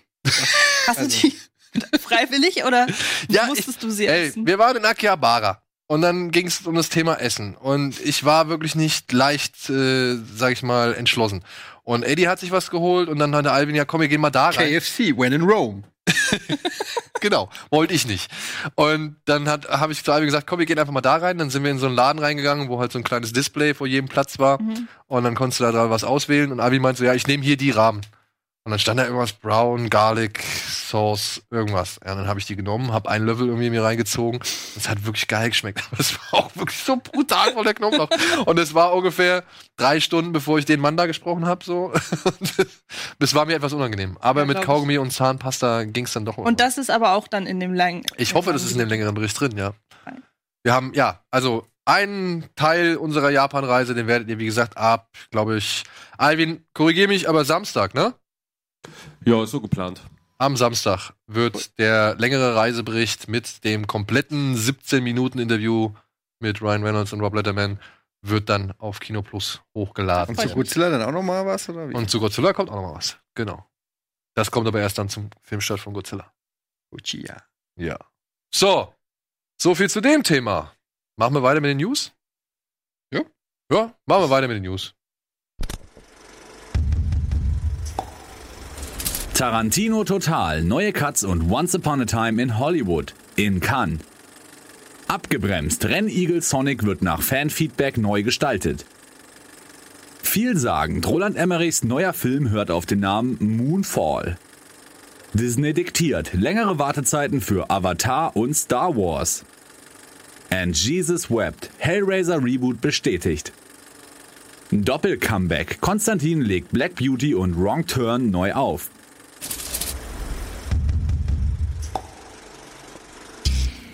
News kam wohl von mir. Antje, welche News kann wohl von dir gekommen Also sein? diese letzte News, ist das ein Film oder zwei? Ich hoffe auf einen. So Wrong Turn und dann landet er plötzlich auf der Ranch und verliebt sich in das Pferd und auf das Pferd weckt das Gute in ihm. ja, plötzlich wollen sie kein Menschenfleisch mehr essen und Inzucht betreiben. Ja, vor allem haben Alvin und ich vorhin uns schon so Sachen ausgemalt irgendwie. Das wäre so der erste Vater-Tochter-Film, wo dann der Vater dann die, die Zombies oder die, die, wie heißen diese? Ja Hillbillies? Ja, genau. Die hat und für die kleinen Mädchen gibt's dann Texaner. die Pferde. Kleiner Scherz. Das wäre irgendwie schon ziemlich cool, wenn das halt so zusammenkommt. Aber nein, es wird jetzt zwei neue reingeben. Außerdem ist das nicht die einzige News von mir. Ich wollte das nur noch mal schnell sagen. Ja. Hast du die auch. Grafik auch gemacht? Nein. Sowas kann ich nicht. Ich Das wünschte, ich könnte es. Aber Black Beauty. Wie kommt man denn wirklich auf die Idee, Black Beauty nochmal neu aufzulegen? Ich glaube, weil Ost ist ja auch derselbe Verleih Ja, das wie Konstantin-Film. Ostwind. Es gab Und, noch drei. Es ähm, gab Fury, Black Beauty und es gab noch ein Pferd. Spirit? Mr. Ed. Nee, er konnte ja sprechen. Äh, hier, Secretariat, nee, Secretariat. Nee, es gab Fury, Black Beauty, egal. Oh, wie hieß denn der mit, mit wie hieß denn der mit ähm, Tobey Maguire? Ah, ich weiß. War- Ähm, Das nee. war nicht Secret. Seabiscuit. Ja, genau. Seabiscuit. Aber das sind ja Wow. so, so typische So, Pferde. Rennen, nee, ich meine so eine Serie. Rennen- Das war ja auch eine Black Beauty war doch auch eine Serie, oder? Stimmt, Black Beauty gab's als britische Fernseh... Aber was gab's denn dann noch? Nee, Pferdeserien gab's nur Fury. War nicht großartig. Black Beauty hat mich nicht mehr so interessiert. Ich glaube einfach, dadurch, dass es Konstantin ist, die, die mit den, oh Gott, was ist denn los mit mir heute? Ähm, Ostwind ist ja bei denen wirklich mega erfolgreich. Und ich glaube einfach, die brauchen so das nächste Pferdefilm-Franchise, wenn Ostwind irgendwann nicht mehr ist. Bist du Pferdefan oder was? Nee. Mm -mm. Bin auch überhaupt nicht in meinem Metier gerade. Nee, sag doch mal. Weiß ich doch nicht. Ja. Wobei das mit den Pferdefilmen so ein bisschen ausgeartet ist. Aber nee, ich meine jetzt in echt. Also bist du. Ich hatte mal eins, ja. Du hattest mal ein Pferd. Ja. Dann musstest du es. Lange Geschichte. Werde ich irgendwann im Pferdefilm-Special drüber reden. Oh, okay. Ob da ein mal dunkler. Twist... Was hattest du? Ich bin geritten mit Florentin, waren wir doch. Habe ich sogar Ja, gesehen. Du bist geritten. Ich bin geritten. Trab oder wie das heißt. Schnell. Alleine. Naja, an der Leine halt. An der Leine. Ja, äh, die Hauptdarstellerin aus Der Nussknacker und die vier Reiche. Reiche, Mackenzie Foy, Ach, soll, die kleine, ja. die soll in Black Beauty mitspielen. Und hier, ähm, Titanic, Kate Winslet. Soll eine. Das wird so eine internationale Sache. Okay. Ich dachte, das. Hab ich mich. Also, Entschuldigung, es war deine News. Ich Ja, dachte, ich du hättest da jetzt ein bisschen mehr Infos zu. Ja. Äh, ich habe mich da einfach nur mal so kurz äh, zu nicht, belesen. Ich dachte nur, weil es ja Konstantin ist. Aber ist Konstantin tatsächlich so ein, so ein internationaler Verleih? Ich dachte, das ist ein Na deutscher. gut, Wrong Turn. Ja, ich, ja. Wrong Turn. Nach einem Film im Kino und fünf Fortsetzungen auf DVD und Blu-ray, glaube ich, soll jetzt noch mal ein Film ins Kino kommen. Mit einer besonderen Note. Das ist irgendwie das Besondere bei Horrorfilmen, dass du immer ein Sequel nachschieben kannst und keiner sich beschwert. Also, es gibt, glaube ich, Horrorfilme haben doch immer sieben, acht, neun Teile. Also, das ist, das ist so irgendwie Tradition bei, bei Horrorfilmen. Und das, keiner sagt irgendwie, ja, meine nicht, dass es genug Jason-Filme gibt. Nee. Es gibt einfach, das ist einfach Open End immer. Ja. Und selbst wenn du es nicht mehr als direkte Fortsetzung verkaufen willst, sagst du einfach Reboot dazu. und es Oder Untertitel in Space, Ja. with a Äh, Vengeance und so weiter. Wrong, Wrong Turn, da ist wohl auf jeden Fall wieder der, dieser Alan B. McElroy dabei, der auch schon Geil. den ersten inszeniert hat. Da habe ich Bock drauf. Und es geht um ein paar Jugendliche, die in den Wald gehen und Den nicht auf den Rat eines lokalen Anwohners irgendwie hören, vom rechten Weg abzukommen und dann in den Fängen einer Sekte landen. Einer Sekte. Das ist, aber da, das meine ich jetzt ernst. Das ist ja wenigstens mal ein bisschen anders als beim anderen Wrong Turn. Da sind sie ja nur in die Hände von irgendwelchen degenerierten Texanern. gelandet. Die Menschenfleisch essen. Ja. Ja. Das war ja keine Sekte in dem Sinne. Ja, gut, aber wenn das der einzige Unterschied ist. Es geht nur es geht um. trotzdem die- darum, dass die- die Menschenfleisch essen Okay, und gut. vielleicht Inzucht betreiben. Sie sind, einfach, sie sind wahrscheinlich einfach nur anders organisiert diesmal. Ja, aber äh, Die der, waren der einfach verwandt und die sind einfach organisiert in einem Verein. Und vielleicht auch verwandt. Und auch Verein. Aber der Regisseur oder der Produzent sagt halt, es soll noch einen Twist geben, der das ganze, der die ganze Reihe auf den Kopf stellen soll. Natürlich. Oder halt mal was völlig anderes darstellen Wow. soll als die bisherigen Teile. Wir sind gespannt und kommen zur nächsten News. Genau. Was nehmen wir? Sonic. Sonic wurde auf äh, Drängen der Fans und des Protestes der Fans und ja, aufgrund der Reaktion in den sozialen Medien, ja, wurde jetzt beschlossen, wir basteln um. Oh, es sieht aber auch wirklich furchtbar aus. Fast, man kann sich gar nicht angucken. Ich glaube, es sind die Zähne. Wenn, man, wenn ihr mal die Hand vor den Mund haltet, alles andere kann man irgendwie noch einigermaßen. Die Zähne und die Hände sind irgendwie. Aber was hat denn, was macht denn Sonic ikonisch, außer den Stacheln da hinten am Naja, es, also es ist halt einfach eine Comicfigur und das ist halt irgendwie eine Mischung aus Mensch und Comicfigur. es ist halt einfach diese ultra menschlichen Zähne und Hände, die einen irgendwie, glaube ich, rausziehen. Aber es sieht einfach furchtbar aus. Also es ist einfach. Ah, Nee, Das Also- stimmt, aber weil ich habe am Anfang überhaupt nicht so richtig verstanden, was denn jetzt das Problem mit der Figur ist. Aber es ist immer bei diesem Shot, dass ich denke, okay, das ist das Problem. Und bei dem sieht man dann halt die Zähne. ja, vor allem, wenn du mal sein. die Pokémons im Vergleich nimmst, ne? ja, das sieht schon geil aus. Ja. Ist das die neue Variante oder was? Nee, ich glaube, das ist auch die alte Variante, oder? Ja, das ist die alte Variante Anfang des Trailers. ja. Also, ich meine, ich so, fand ja. so geht's ja. Wobei die Nase ist auch ein bisschen komisch. Aber ja, so könnte ich noch damit leben. Aber das eben des Bild, das war ja wirklich furchtbar. Ja, aber auch zu dünn, Das ist irgendwie diese langen. Beine. Es gibt so einen Fan-Mock-up, glaube ich. Ich weiß nicht, ob wir den vorliegen haben. Ähm, so, was so ein Fan gebastelt hat, wie er aussehen sollte. Das war schon relativ nah am Original und ich glaube, da hätte es auch keinen Shitstorm gegeben. Der Film würde dann wahrscheinlich immer noch kacke, aber Ich verstehe auch würde nicht- er zumindest nicht kacke sein, weil Sonic aussieht, wie er halt aussieht. Ich verstehe aber auch nicht, in, der, in diesem Film, da geht's um einen Igel, der mit Lichtgeschwindigkeit durch die Gegend rennt, so, ja. ähm, und ja, keine Ahnung, aus, aus, aus welcher Welt kommt. Ich habe mit Sonic halt wirklich kaum was im Hut. Und jetzt aber auch noch irgendwelche Portale mit den Ringen öffnen kann. Hast du den Trailer gesehen? Ja. Ja. Also, und da irgendwie zu sagen, wir müssen dieses Vieh unbedingt realistischer gestalten oder irgendwie näher an Menschen bringen oder sonst irgendwas. äh, Ja, weiß ich nicht. Da hätte man doch auch diese, also ich mag diese Augen, diese, diese, diese Augenpartie, die ja eigentlich nur dadurch. Die? Deine Augenpartie? Ja, genau die.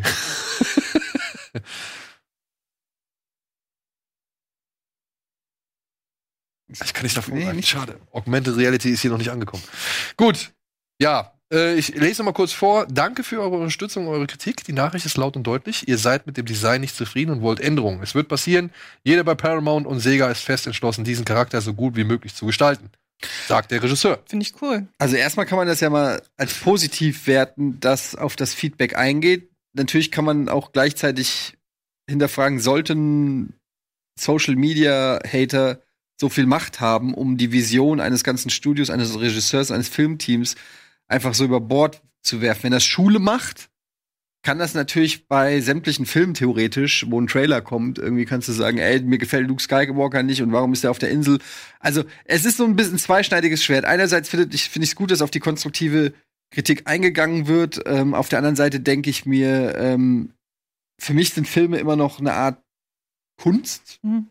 Wo Leute sich Gedanken machen, die eine Vision haben. Es ist vielleicht ein bisschen romantisch, weil wahrscheinlich Sonic einfach nur ein fucking Franchise-Geldmacherei ist, aber generell sehe ich das so, dass ein, dass ein Regisseur, der hat eine Vision, selbst wenn es bei sowas ist wie zum Beispiel äh, Kubrick mit Shining, was ja dann anders ist, als es der als King gemacht hat, aber er hat eine Vision, wie er das verfilmen will, wie das aussehen soll, wie es sich anfühlen soll. Und so bringt er es dann hin. Und dann ist das Kunstwerk fertig und dann kann das Kunstwerk bewertet werden oder äh, dann wird, kann man gucken, ob es den Leuten gefällt oder nicht. Und ich finde es so ein bisschen schwierig, wenn man wenn man dieses diese Art, also wenn man diese Kunst einfach nur noch quasi voten lässt und demnach designt, weißt, dann kannst du auch einfach fünf verschiedene Mockups machen, lässt die Leute abstimmen, welchen Storystrang soll sie machen, dann bist du bei Pen and Paper. Gibt's ja teilweise schon. Also zum Beispiel, ich erinnere mich daran, dieser After Passion, diese Teenie-Romanze. Ja. Als der erste Trailer rauskam, war das schon mit den Original-Synchronsprechern und die waren furchtbar. Daraufhin haben sie eine neue Synchro gemacht. Hm. Und bei dem Werbeplakat von ähm, Das schönste Mädchen der Welt, unter anderem, ich weiß, dass Tobis das öfter macht, da durften die Zuschauer im, äh, die Zuschauer, die äh, Social Media, Facebook und so weiter Nutzer entscheiden, wie das Plakat aussehen soll. Also Ja, weil so ein. Plakat ist noch mal, ne, das, das ist noch mal so, da kann man irgendwie heutzutage moderne Hm. Rückkanäle einbinden, um so eine, weiß ich nicht, Konvergenz herzustellen, aber den kompletten Filmcharakter zu ändern, das ist, das zeugt schon auch von, also zeugt natürlich davon, dass sie mega Angst haben. Das war halt ein riesen Shitstorm. Ja. Die haben natürlich gemerkt, dass das ist ja ein Film, der Nerds anspricht, der Leute anspricht. Wer kennt Sonic the Hedgehog noch so heutzutage, ja? Ähm, und das ist natürlich immer diese, diese Zielgruppe, die sich sehr stark identifiziert mit dem Source-Material. Und wenn du da große Abweichungen machst, gibt's halt fast immer Ärger. Das ist das, was wir bei Deadpool, was äh, Ryan Reynolds, also bei dem, hier bei, bei Dings, äh, Wolverine Deadpool war, ähm, das hast du gesehen bei, ähm, teilweise sogar bei Watchmen, du hast es gesehen bei so ziemlich jeder Comic-Verfilmung. Ähm, ich weiß nicht, es ist immer das Problem, wenn du zu we- weit abweichst, dann krieg, kriegst du aufs Maul. Ne? Aber da musst du halt dann auch den Mut haben zu sagen, das ist meine Vision, oder? Ich weiß es nicht. Star Wars 8. Wieso? Da hat er den Mut gehabt. Ja. Ja, genau. Und hat aufs Maul gekriegt. Hat aufs Maul, äh, zu Recht. Aber er hat's halt gemacht. Da hat keiner irgendwie vorher gewotet und gesagt, mach's so nicht. Ja. Weil da hätten die, natürlich hätten die Leute gesagt, äh, mach das so nicht. Wie man sieht. Aber Weißt du, er hat seine Vision gemacht, die hat er so in den Schrank gestellt, damit muss Ryan Johnson leben und vor allen Dingen wir.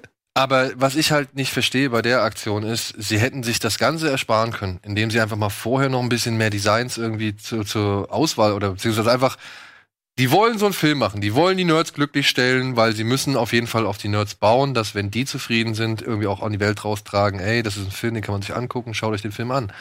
Und dass man da nicht irgendwie im Vorfeld einfach schon hingeht und sagt, ey, guck mal, das sind unsere Designideen, wie findet ihr das? Ist das cool? Zu einem Zeitpunkt, wo man sowas noch kontrollieren kann, wo man sowas noch viel einfacher irgendwie umgestalten kann. Jetzt hast du einen fertigen Trailer mit einer fertigen Figur und jetzt müssen die ganzen äh, Animatoren zurück an ihren Schreibtisch und müssen das ganze Ding nochmal neu umarbeiten. So. Aber was mich mal interessieren würde, ist, was ist denn die Vision dahin? Also irgendjemand muss sich ja was dabei gedacht haben, den so. Also es ist ja klar, die sind ja nicht, also die sind ja nicht doof, die wissen ja, wie Sonic aussieht und haben sich bewusst entschieden, den so aussehen zu lassen. Ich wüsste einfach gern mal, warum. Also da muss ja ein Gedanke dahinter sein. Den, den würde ich einfach gern nur mal wissen. Ja, also ich kann es auch nur vermuten, aber ich würde, ich würde gerade bei Paramount würde ich nicht mehr unbedingt so sagen, dass da so wirklich kreative Gedanken waren, sondern dass da einfach Kalkulationstabellen waren und Zielgruppenforschung und was weiß ich. Und anhand dieser Daten entsteht halt sowas. Ja, aber irgendein Designer in diesem gesamten Ablauf muss er irgendwann mal gekommen sein und gesagt, that's our Sonic. und keiner hat auch nur gehustet in dem Raum. Wer weiß, wie, wie die anderen Excuse me, Designs sir. aussahen. Ey, wir reden hier über den, wir reden hier über das Studio, das die Idee eines vier- oder sechsjährigen auf die Leinwand gebracht hat, der glaubte, dass Monster in Autos eine ganz super Idee sind Ah. und wofür dann 150 Millionen Dollar verblasen worden sind und man am Ende schon gesagt hat, ja, wir schreiben den Film jetzt mal direkt als Verlust ab. Ungerechtfertigt. Na gut, also wir Monster werden Trucks? Ich mag wir, wer wir werden es nicht erfahren, aber es ist, äh, also ich bin durchaus jemand, der Sonic gespielt hat und auch äh, Sympathien für den äh, kleinen blauen Igel hat, aber das ist einfach furchtbar. Und der Trailer ist aber unabhängig jetzt mal davon, wie der Design ist, einfach kommt komplett Ja. zum Kotzen aus. Ich Ja. glaube, wenn alles geil gewesen wäre in dem Trailer und Sonic so ausgesehen hätte, dann wäre das auch noch mal was anderes. Dann hätten die Leute gesagt, sieht irgendwie das, der Igel sieht scheiße aus, aber vielleicht kann ich mich daran gewöhnen. Aber es sah ja alles scheiße aus. Jim Carrey sah scheiße aus, die Action sah scheiße aus, CGI, sah- alles sah Gibt's scheiße eigentlich aus. schon eine Petition gegen Jim Carrey, dass man ihn dann auch Ja. austauscht? Als Dr. Robotnik, Alter. Ohne Scheiß. Ey, das ist wirklich. Also, das, sieht- das ist, erinnert mich wirklich an, an die Super Mario-Verfilmung äh, von wann ist die? 94 oder was? Ja, aber jetzt ist es ja schon wieder schick zu sagen, oh geil, wie in den 90ern, einfach drauf los. Wuhu! Ja, also Nee. vielleicht, aber es, es könnte vielleicht auf, auf, auf, krude Art und Weise funktionieren. Aber Paramount kann sich das nicht erlauben. Die können sich das leider nicht erlauben. Also, es könnte tatsächlich sein, dass das so ein Ultra-Trash. So, manchmal ist es ja unberechenbar, dass etwas so scheiße ist, dass die Leute reingehen, so wie hier dieser The, The Room. The Room, ja. Ja, dass es irgendwie so eine so eine Wendung nimmt, aber ich glaube, die Das will ja keiner bei so einem, ja, bei so einem Film. da steckt ja schon Geld drin. Ja. Gut, wir werden sehen, was die Zukunft und der Igel mit sich bringt. So, machen wir mal kurz Werbung und melden uns gleich zurück mit ein paar weiteren News-Themen.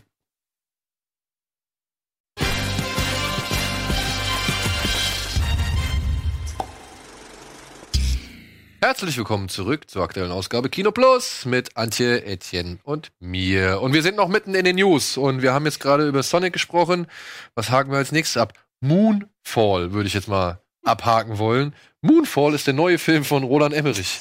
Dieses Bild. Ey, Es sieht aus wie der Weihnachtsmann. ich wünschte mir, es wäre das offizielle Filmposter. Das sieht aus wie das Kind von Thanos. Ey, und vor allem das Geile ist, zu diesem Film, der Film ist schon seit 2016 im Gespräch und es gibt schon eine komplette Synopsis, obwohl noch nicht, obwohl noch nicht, Könnte es sein, dass der Mond auf die Erde fällt? Ja. ja, weil er von einer merkwürdigen, gigantischen Kraft aus der Umlaufbahn gedrängt wird.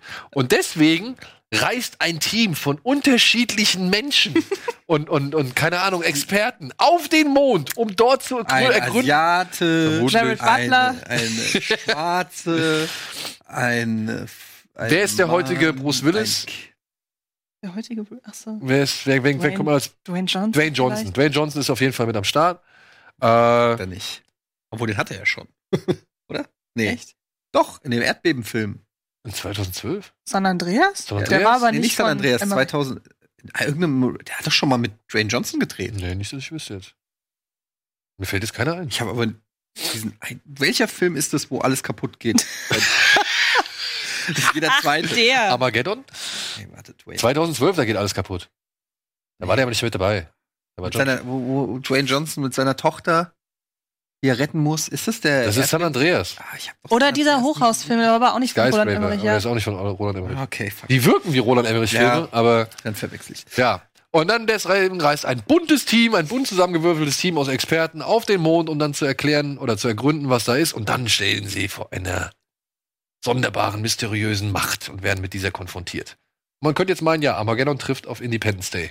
Ja. Warum nicht? Ich meine, er hat den zweiten Teil ja auch so beendet, als könnte immer noch ein dritter Teil kommen. Aber Armageddon war nicht von Roland Emmerich. Nein, aber Independence Day. Ja. Weil was kann er da oben schon für eine Macht treffen, die irgendwie in der Lage ist, Den Mann im Mond. die irgendwie in der Lage ist, den Mond aus der Umlaufbahn auf die Erde zu schieben? Rick und Morty. Vielleicht die Außerirdischen, die mit einem Raumschiff unsere halbe Erde bedeckt haben? Könnte man vielleicht mutmaßen? Meinst du, dass das ein Spin-off ist oder sozusagen? Vielleicht. Vielleicht ist es aber auch der ganz, der ganz dreiste Tarnversuch, halt Independence Day 3 an den Mann zu bringen. Wird geschrieben äh, mit, mit Harold Closer sowie Spencer Cohn. Die haben schon bei 10.000 Before Christ Mhm. mitgespielt oder 2012 haben sie mit, nee, mitgeschrieben, Entschuldigung. Und kennt ihr diesen Next, Next Netflix-Film Extinction? Habt ihr den gesehen? Mit, ich weiß, Michael Pena. Ja, genau. Mhm. Da hat dieser Spencer Cohen wohl das Drehbuch geschrieben. Und Roland Emmerich schreibt auch noch mit. Das Lustige an der ganzen Geschichte ist, naja, die haben vielleicht ein Drehbuch, die haben schon eine ganze Story, aber die haben halt noch gar keine Geldgeber. Also die gehen jetzt erstmal nach Cannes. Ach komm, da macht er die nächste News, das ist so albern. Ja, ja. Und äh, ja. Aber vorher kommt noch ein Film von Roland Emmerich. Trotzdem, am 7. November 2019 kommt Midway über die Schlacht. Über die Weltkriegsschlacht. Kenne ich von Battlefield. Ja, genau. 1942. Bock drauf, oder? Nö. Oh, wieso? Roland Emmerich? Schlacht? Ja, nö. Nee? Das ist ja wahrscheinlich scheiße dann. Ah ja. Ich weiß nicht. Gucken wir mal.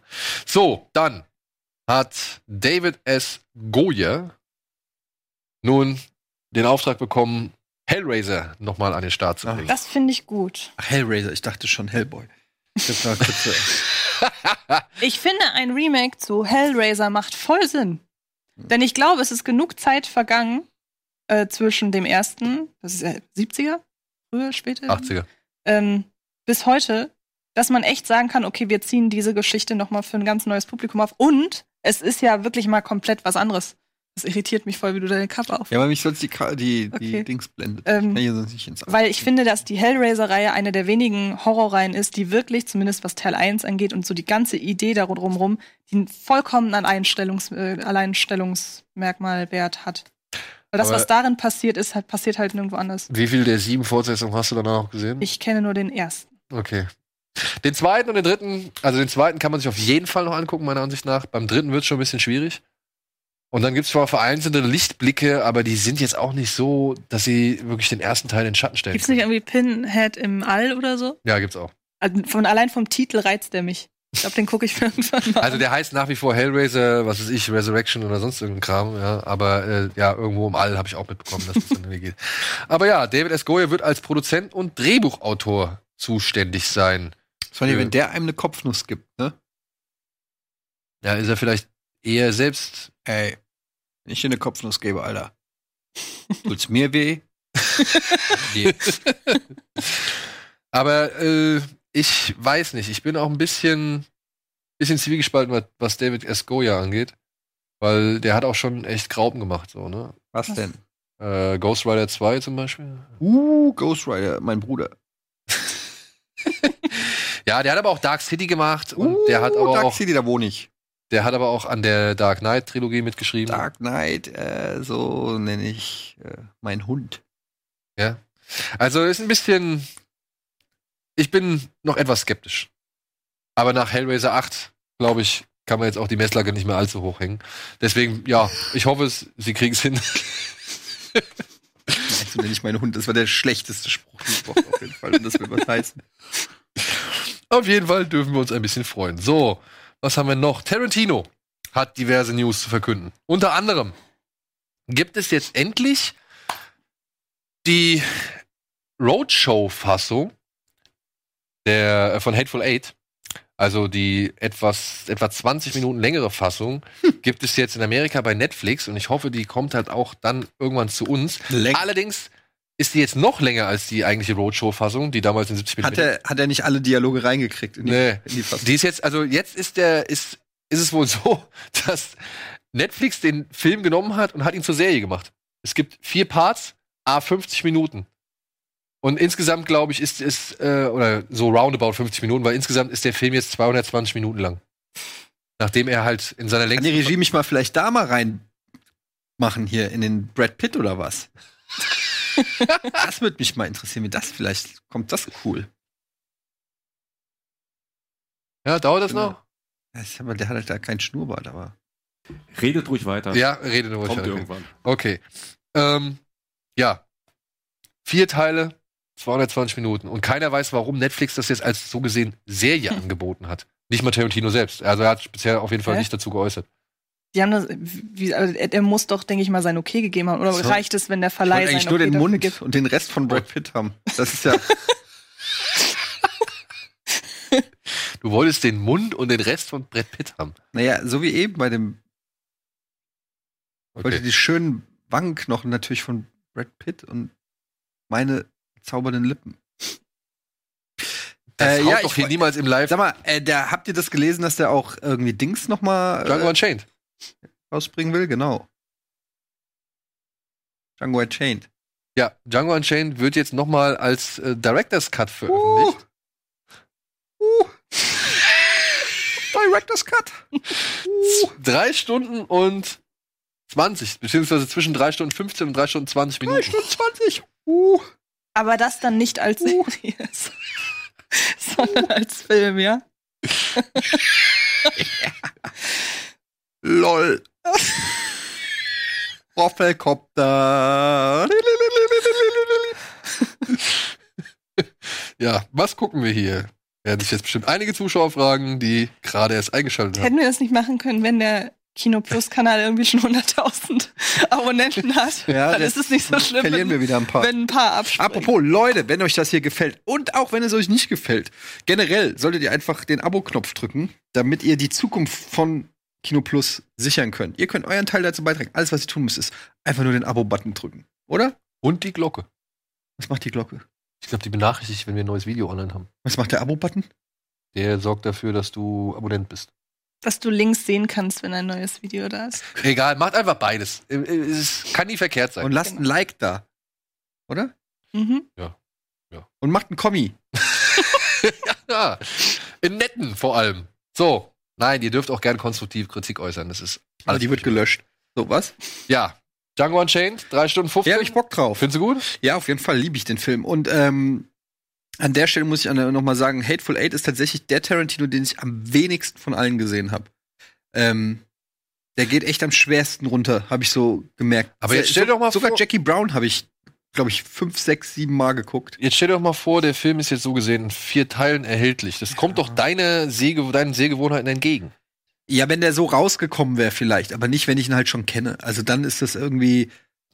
Ja, aber dann nimmst du dir heute vor, Teil 1 zu gucken und dann denkst du, auch geil, ich freue mich morgen auf Teil 2. Ja, aber ich weiß ja schon, was mehr oder weniger passiert Ja, ist. weißt du es nicht auch bei allen anderen Filmen, die du von, von Tarantino schon gesehen hast? Ach so, ja, aber deshalb ja. Deshalb will ich die ja auch nicht noch mal gestückelt dann kriegen. Weil du kannst mir nicht einen einen Cliffhanger dann verkaufen oder so, weißt du? Also Serienformat funktioniert für mich nur, wenn ich nicht weiß, was passiert. Filme kann man sich halt noch mal angucken. Weiß ich nicht. Ja, bockt mich nicht jetzt noch mal den gestückelt zu sehen. Ich habe Bock auf eine längere Variante. Aber wenn es mir halt zu lang wird, kann ich ja Pause drücken. Nee. Ist das nicht das Gleiche dann? Nee, kann ich mir selber sagen, kann ja auch zweieinhalb Stunden gucken und dann sagen so, und jetzt mache ich Pause und guck morgen weiter. Man ist ja auch müde. Also ich schlafe auch mittlerweile einfach relativ schnell ein, wenn und gerade Hateful Eight ist natürlich so ein Film, da kann es mal passieren, weil auch ne, der Winter, Ja. draußen ist es kalt, die sitzen da alle in ihren Büffelfällen, du, du kuschelst dich vielleicht so auch irgendwie in die Decke rein und dann, ich glaube, Filme, wo es draußen kalt ist, da schläft man schneller ein. Oder? Das wäre mal eine interessante. Weil man so Idee, irgendwie, der, der Körper überprüfen. macht, der Körper will Wärme dann und, und, und, und Ach so, Kuschel ja. und, und psychologisch funktioniert das, glaube ich. Ich, ich habe keine Ahnung, was ich erzähle.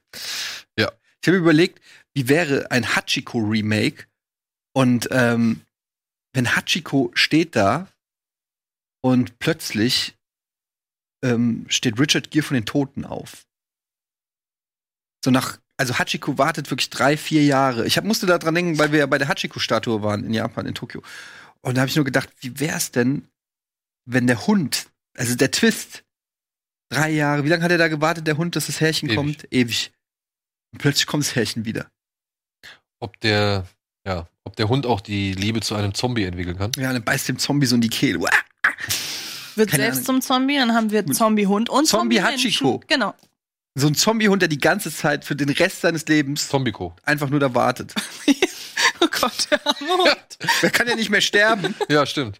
Braucht auch nicht mehr Und wenn fressen. er nicht gestorben ist, dann sitzt er heute noch. da. Ja, er ist nicht gestorben. Also er ist gestorben, aber naja. Egal, war nur so eine Idee. Ja. Hachiko. Machen wir weiter im Text, würde ich sagen, ne? Ja, machen wir weiter. Komm. Ähm, ja, also, es gibt einen Director's Cut von Django Unchained. Der soll aber erst irgendwann nach dem Once Upon a Time in Hollywood rausgekommen ist, erscheinen. Also, Tarantino sitzt wohl gerade mit Eifer und Hochdruck im Schneideraum und versucht, das Ding noch für Cannes fertig zu kriegen. Was das sagen? ist halt- Brad Pitt oder Leonardo DiCaprio? Wer ist der größere Star? oh, Leonardo DiCaprio, glaube ich. Mittlerweile. naja, das, das ist die Frage, ne? Reden wir von Star Nicht, wer ist der bessere Schauspieler, wer ist Ja, der genau. größere Star? Ich also glaub- ich glaube, zumindest was Deutschland angeht, wäre ich bei Leo. Äh, ich glaube, es ist Brad Pitt. Also ich glaube, Brad Pitt ist einfach der größere Star. Der ist einfach durch die ganze Angelina Jolie-Geschichte und was weiß ich, hier die ganze, der ganze Freundeskreis mit Clooney und so weiter.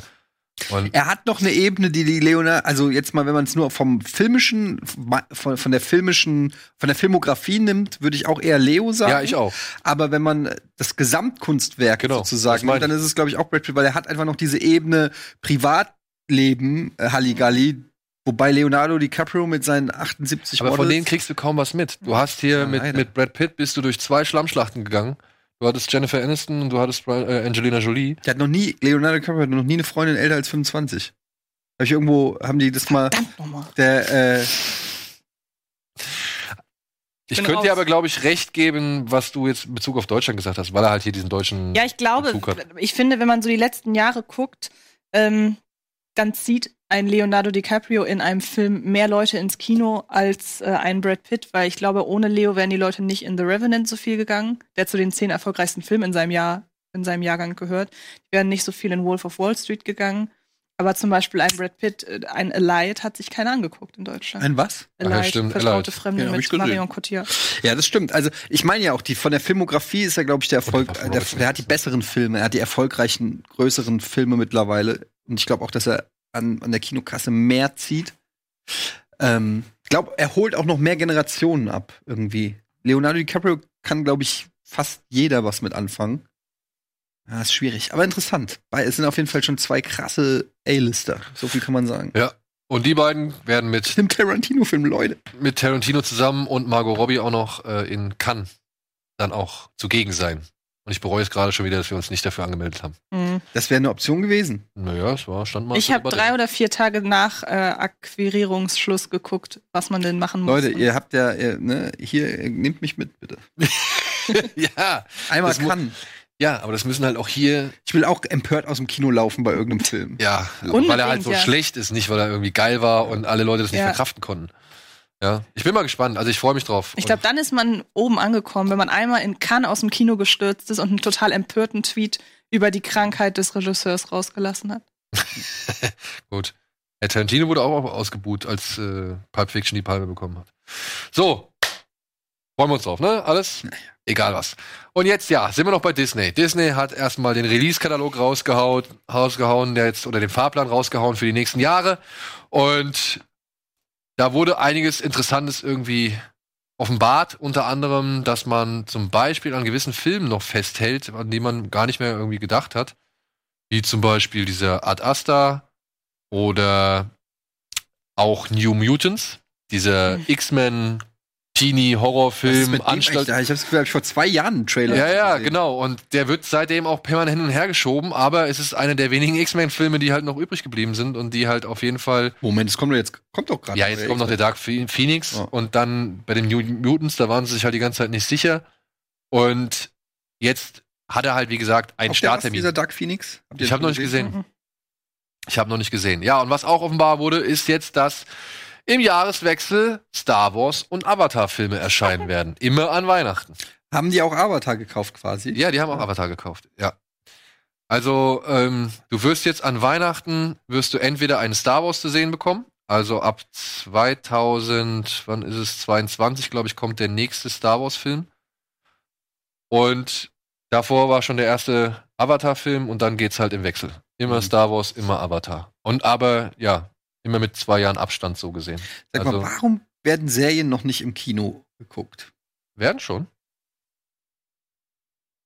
Wer? Wir haben zum Beispiel schon zwei Screenings gemacht, wo wir Serien im Es gab auch Ja, jetzt die erste Game of Thrones Folge im Kino zu sehen. Ihr seid so zwei, ihr seid so tief in, in dieser Szene drinne. Habt ihr jemals gehört, dass ein Pärchen sagt, wir gehen heute Netflix im Kino gucken oder irgendwelche Serien im Kino gucken? Klar gibt's mal Sonderveranstaltungen. Ich meine, Mainstream-mäßig, äh, dass Leute sagen, ey, wir gehen in den zweieinhalbstündigen Film oder wir gehen eine Serie gucken. Serien sind doch mittlerweile auf Filmniveau. Ich könnte mir vorstellen, dass das voll der Markt ist, dass man Bock hat, zum Beispiel so, dass man Game of Thrones wirklich einfach Mainstream-mäßig fünf verschiedene Vorführungen im Kino und wir wären alle zusammen hätten uns die Schlacht von, wie heißt der, Winterfell, hätten wir uns im Kino angeguckt. Ja. Warum? Antje kann damit nichts anfangen, deswegen. Ja, okay, aber es gibt ja auch irgendwelche Serien, weiß ich nicht, Black Beauty. Ähm, Oder so. Das wäre doch geil. Warum? Ja. Da könnten die doch richtig Kohle machen. Das wäre doch zeitgemäß. Die Leute wandern alle ab auf Netflix und auf Serien und Serien sind der Scheiß, worüber man auf dem Arbeitsplatz mittlerweile redet. Warum, warum gibt's keinen, der sagt, Alter, hier ist das erste große Serienkino? Weil ich, glaub, Ja, nee, weil ich glaube, in dem Moment, wo es das im Kino geben würde, wäre das nicht mehr der, oder würden das nicht so viele Leute gucken, weil dann müsste man sich ja nach draußen bequem. Das ist ja der Reiz an Ja, den es muss Serien, ja dass man die zu Hause. sein. Es kann ja beides. Du kannst es doch einfach zusätzlich dort anbieten. Das Ja. gibt es, also so meine, meines Wissens nach, noch nicht wirklich hundertprozentig oder noch nicht wirklich breit, ja, aber ich glaube, zu gewissen Anlässen, wie halt auch Game of Thrones, gibt es schon solche Sachen. Hm. Ja, es gibt manchmal ich so glaube aber auch, und ich glaube ja. aber auch, dass es dann trotzdem ein bisschen ähm, rechtlich knifflig wird. weil du halt, ja, weil Netflix halt sagt, ey, ihr könnt ja nicht einfach hier Netflix-Inhalt im Kino zeigen, weil, ja. Aber ich meine nur, so dieses. So ein Film kostet ja Geld. So dieses Lagerfeuer-Fernsehen stirbt ja so ein bisschen aus. Und ich denke mir halt einfach, warum, wenn ich ein Kino hätte, könnte ich doch sagen, also pass auf, um, um 18 Uhr gucken läuft Game of Thrones, danach gucken wir die Champions League. und danach gucken wir alle hart, aber fair. Oder weiß ich nicht. Anne Will. So, warum können wir nicht alle gemeinsam Fernsehen gucken? Irgendwie, das ist doch eigentlich, ich finde es nach wie vor eigentlich eine gute Idee. Und ich könnte mir vorstellen, dass es Leute gibt, die das irgendwie als Social äh, Ding irgendwie. Keine Ahnung, ich, ich weiß Und dann mit Handy oder ohne Handy? Wie, mit Handy? Nee, da gelten natürlich gängige Kinoregeln. Schnauze halten, seid ihr flüstert, haben wir auch. Flüstern ist erlaubt, wenn es um Relevantes Spiel- inhaltliches. Spiel, äh, filmspezifische Sachen geht. Das macht bestimmt beim Schuhe Champions League bleiben gucken an. richtig Spaß. Schuhe bleiben an. Ja, Naja. beim Champions League-Spiel auch, ja? Man muss ja mal outside of the box denken irgendwie. Es muss sich was tun. Kino, so wie es ist, geht den Bach runter. Wir müssen da mal neuen Wind reinbringen. Ja, ähm, wie wär's mit. Hast du von diesem, hast du diesen Trailer gesehen von The Boys? Diesen Ja. Superhelden Ja, das sah geil aus. Wie wär's denn mit sowas mal? So, ja, ey, whatever, irgendwie sowas. Oder auch, ey, komm, wenn, lass Stranger Things eine Woche vor Netflix-Start in die Kinos gehen. Die Kinos werden voll. Wie viele Folgen sind es? Na gut, es ist zu viel. Aber die ersten drei. Aber lass die ersten drei Folgen, kannst du im Kino gucken oder so. Ich glaube, das würde voll, also finanziell würde das sich rentieren. Aber man hat ja gesehen, was passiert, wenn Netflix Kinofilme ins Kino bringt, wegen dieser äh, Oscar-Sache. Die hat sich auch keiner angeguckt. Roma war voll bei mir. Ja, weil äh, ja gut, die Filme waren aber auch die, einfach nicht geil. die Aber das liefen ist ja zwei oder drei. Wie viele Vorstellungen hatte der in Deutsch? Äh, in, Leider nicht so wirklich viele, ja. ja, und die, die sich dann dafür interessieren, aber das gehen ist in ja die dann einfach wenigen nur, das ist ja, Vorstellungen. ähm, da geht's ja, mir geht's ja nicht darum, dass es von Netflix ist. Ist. Das ist ja dann einfach nur ein Kinofilm. Das ist ja nichts, das ist ja nicht das Gleiche. Es geht ja schon um diesen regelmäßigen, so wie anderen Sportvereinen gehen, gehen wir jeden Montag und gucken. Weißt du, die Leute treffen sich, um gesammelt vom Fernseher irgendwelche Serien zu gucken. Andy hat hier seine Game of Thrones Gruppe oder was weiß ich mal gehabt. Ne? Leute treffen sich ja, also ja genau. Also es gibt diese Leute, die sich zusammentun, um gemeinsam Serien zu gucken. Warum bietest du das nicht im großen Kinosaal an? Also ich sag ja nur, ich, ich kenne jetzt, kann natürlich sein, dass es rechtlich und so nicht geht, genauso wie ich schon 10.000 Mal gesagt habe, wieso gibt's nicht so ein Kino, wo, äh, wo wir uns Lieblingsfilme zeigen könnten oder so. Also ich, ich sehe da Bald, so viel Potenzial. bald. Ich sehe da so viel Potenzial. Stattdessen ist immer nur Wir übernehmen jetzt erstmal die, die Weltherrschaft und dann machen wir das. Ja, ich bin schon. Ja? Wir machen jetzt vorher erstmal kurz noch Werbung und schauen uns gleich noch ein paar Trailer an. Morgen Film.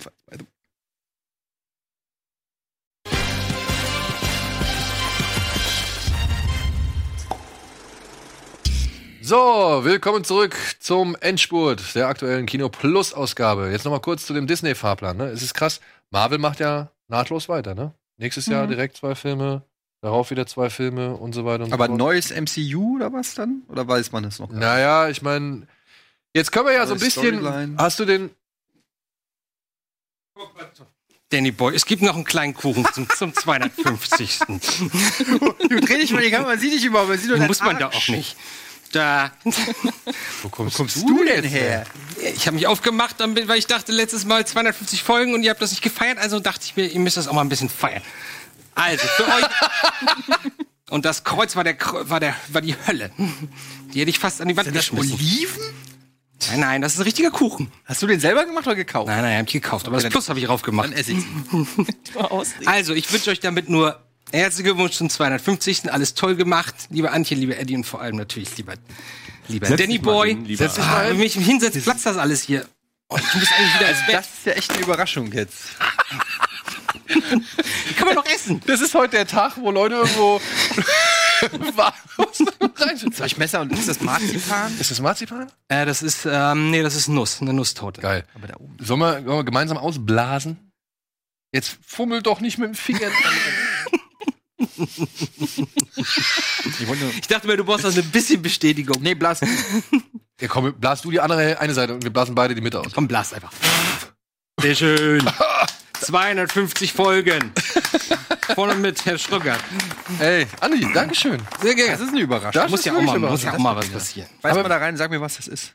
Das sind, glaube ich, ähm, wenn man die anfasst, ja, das sind, glaube ich, Dingens hier, äh, Marzipankugeln. Magst du nicht? Nein, ich bin kein Marzipan-Freund. Ich auch nicht. Oh. Es tut mir leid. Willst Naja, du Marzipan? Ich hasse Marzipan. Ja, ich, ich bin Lübeck. Ey, Andi. daher liebe ich Marzipan. Andi, natürlich. der, die Geste und alles andere zählt. Das ist wirklich schön. Das ist echt krass. Ja, ich dachte mir, irgendwie was Kleines muss man doch mal machen. Aber wo kommst du denn jetzt gerade her? Warst du schon die ganze Zeit da? Ja, ja, ich habe die ganze Zeit, den- Zeit den Scheiß. hier Was hast du als letztes gesehen? Office. Ähm, läuft schon Friedrich der Kuscheltier im Kino, ja. Ja, der ist lief. Ich habe schon, hä? Der lief schon, ja. Ja, den habe ich gestern gesehen. Und? Ähm, oh Gott. Ich fand ihn nicht so schlimm wie befürchtet, aber er war halt überhaupt nicht unheimlich. Dann haben sie halt vier Geschichtspunkte umgedreht, um so ein bisschen Überraschungen einzubauen, aber das hat uns auch nicht mehr wirklich geholfen. Ähm, ne, also Storyplot mit dem Jungen und der Tochter haben die sie umgedreht. Daniel damals irgendwie eine Minute bevor das passiert ist gespoilert Ja? Ja? weil ich davon ausgegangen bin, er weiß das. Und äh, naja. so. Aber Horrorfilm, Trailer zu gucken, ist halt immer so ein bisschen Ja. eine Ja, Schwierigkeit. Vor allem dann auch noch von einem Horrorfilm, gesehen. den du schon kennst, ne? Ja, Das und ja es ist wirklich, zu Anfang dachte ich, Alter, ist das ein 1 zu 1 Remake? Die arbeiten ja fast alles ab. Das Einzige, was sie noch addiert haben, ist, äh, gibt es ein Leben nach dem Tod? Mutti sagt ja, Vati sagt weiß nicht.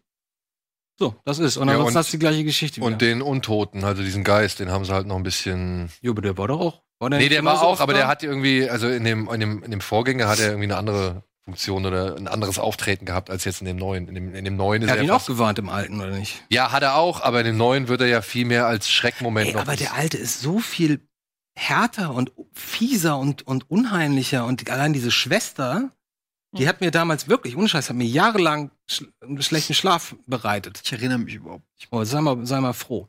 Das ist im Neuen, ja, das ist auch ein bisschen unangenehm mit Schwester Herz, mit, ich weiß nicht, was sie da hat, irgendeine Knochenkrankheit oder Rückgratverkrümmung oder so.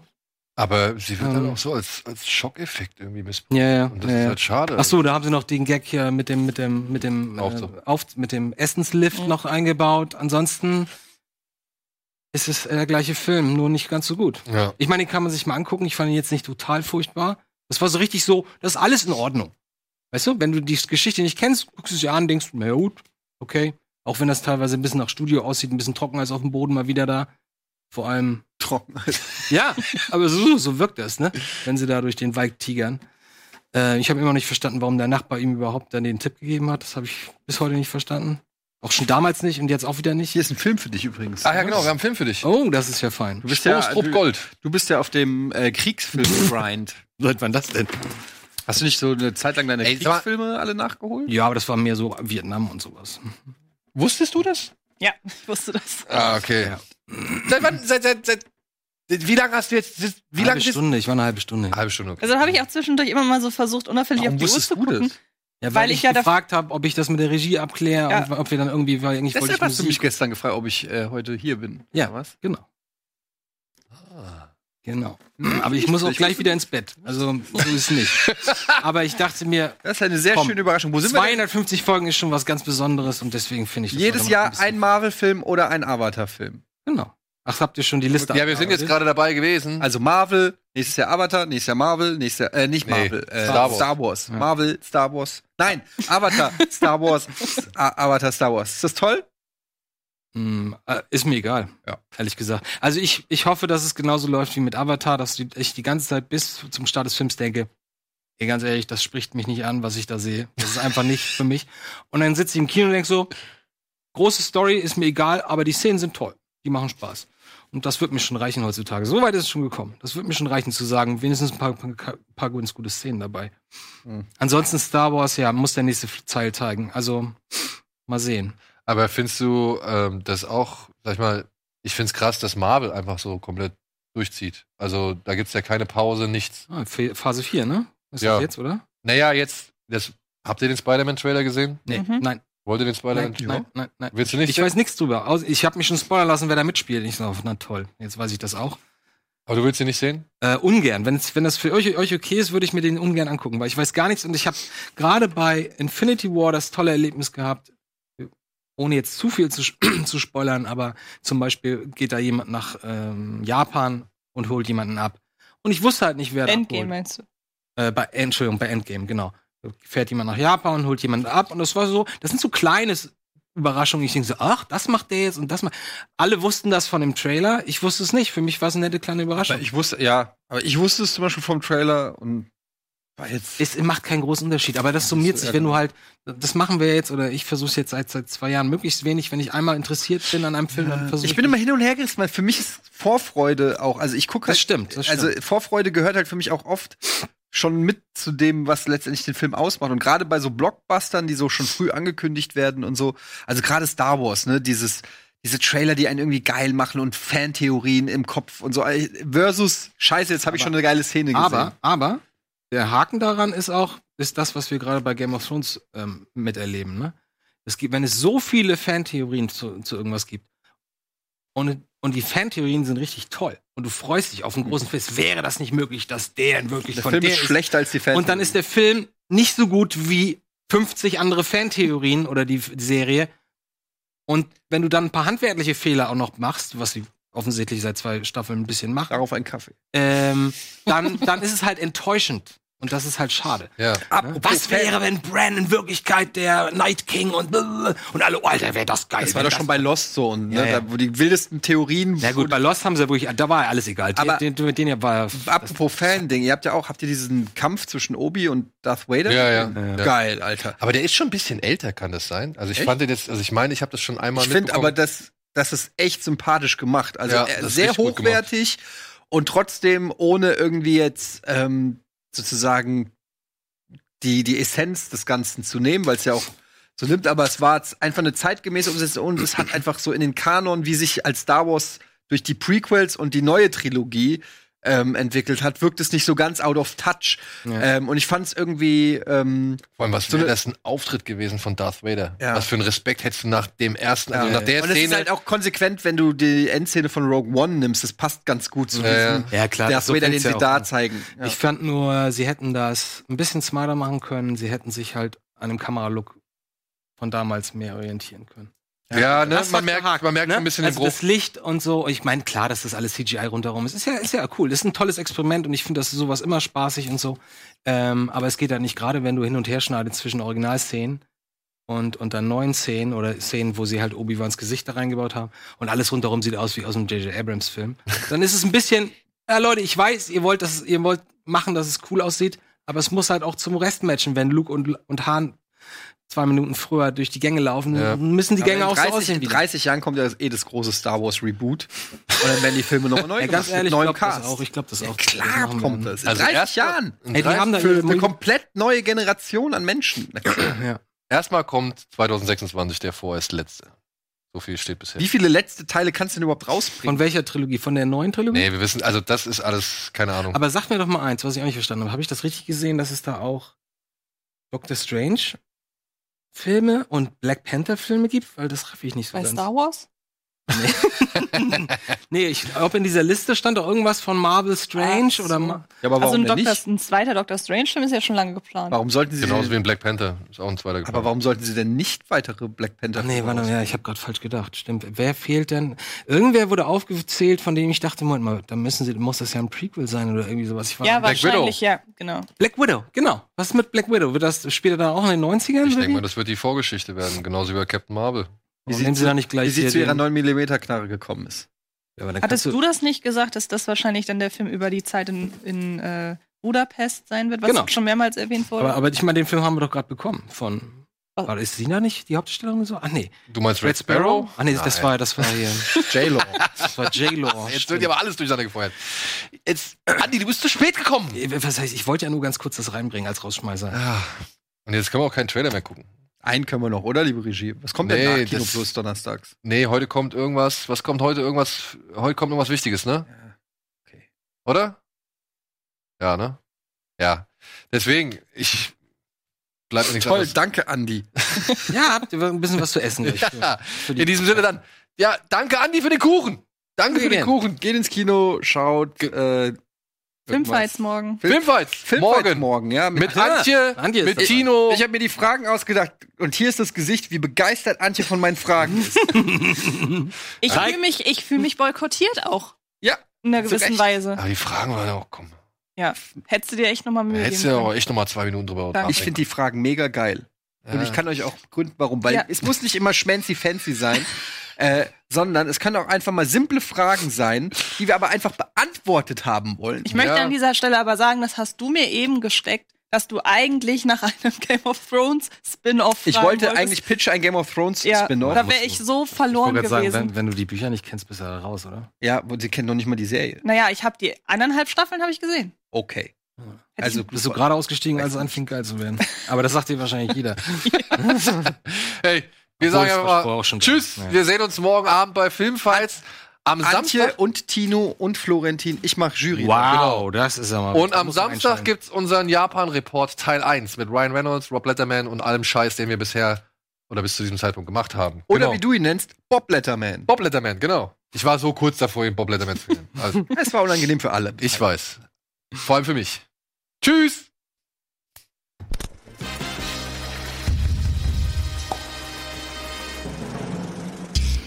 Diese Sendung kannst du als Video schauen und als Podcast hören. Mehr Infos unter rbtv.to/kinoplus.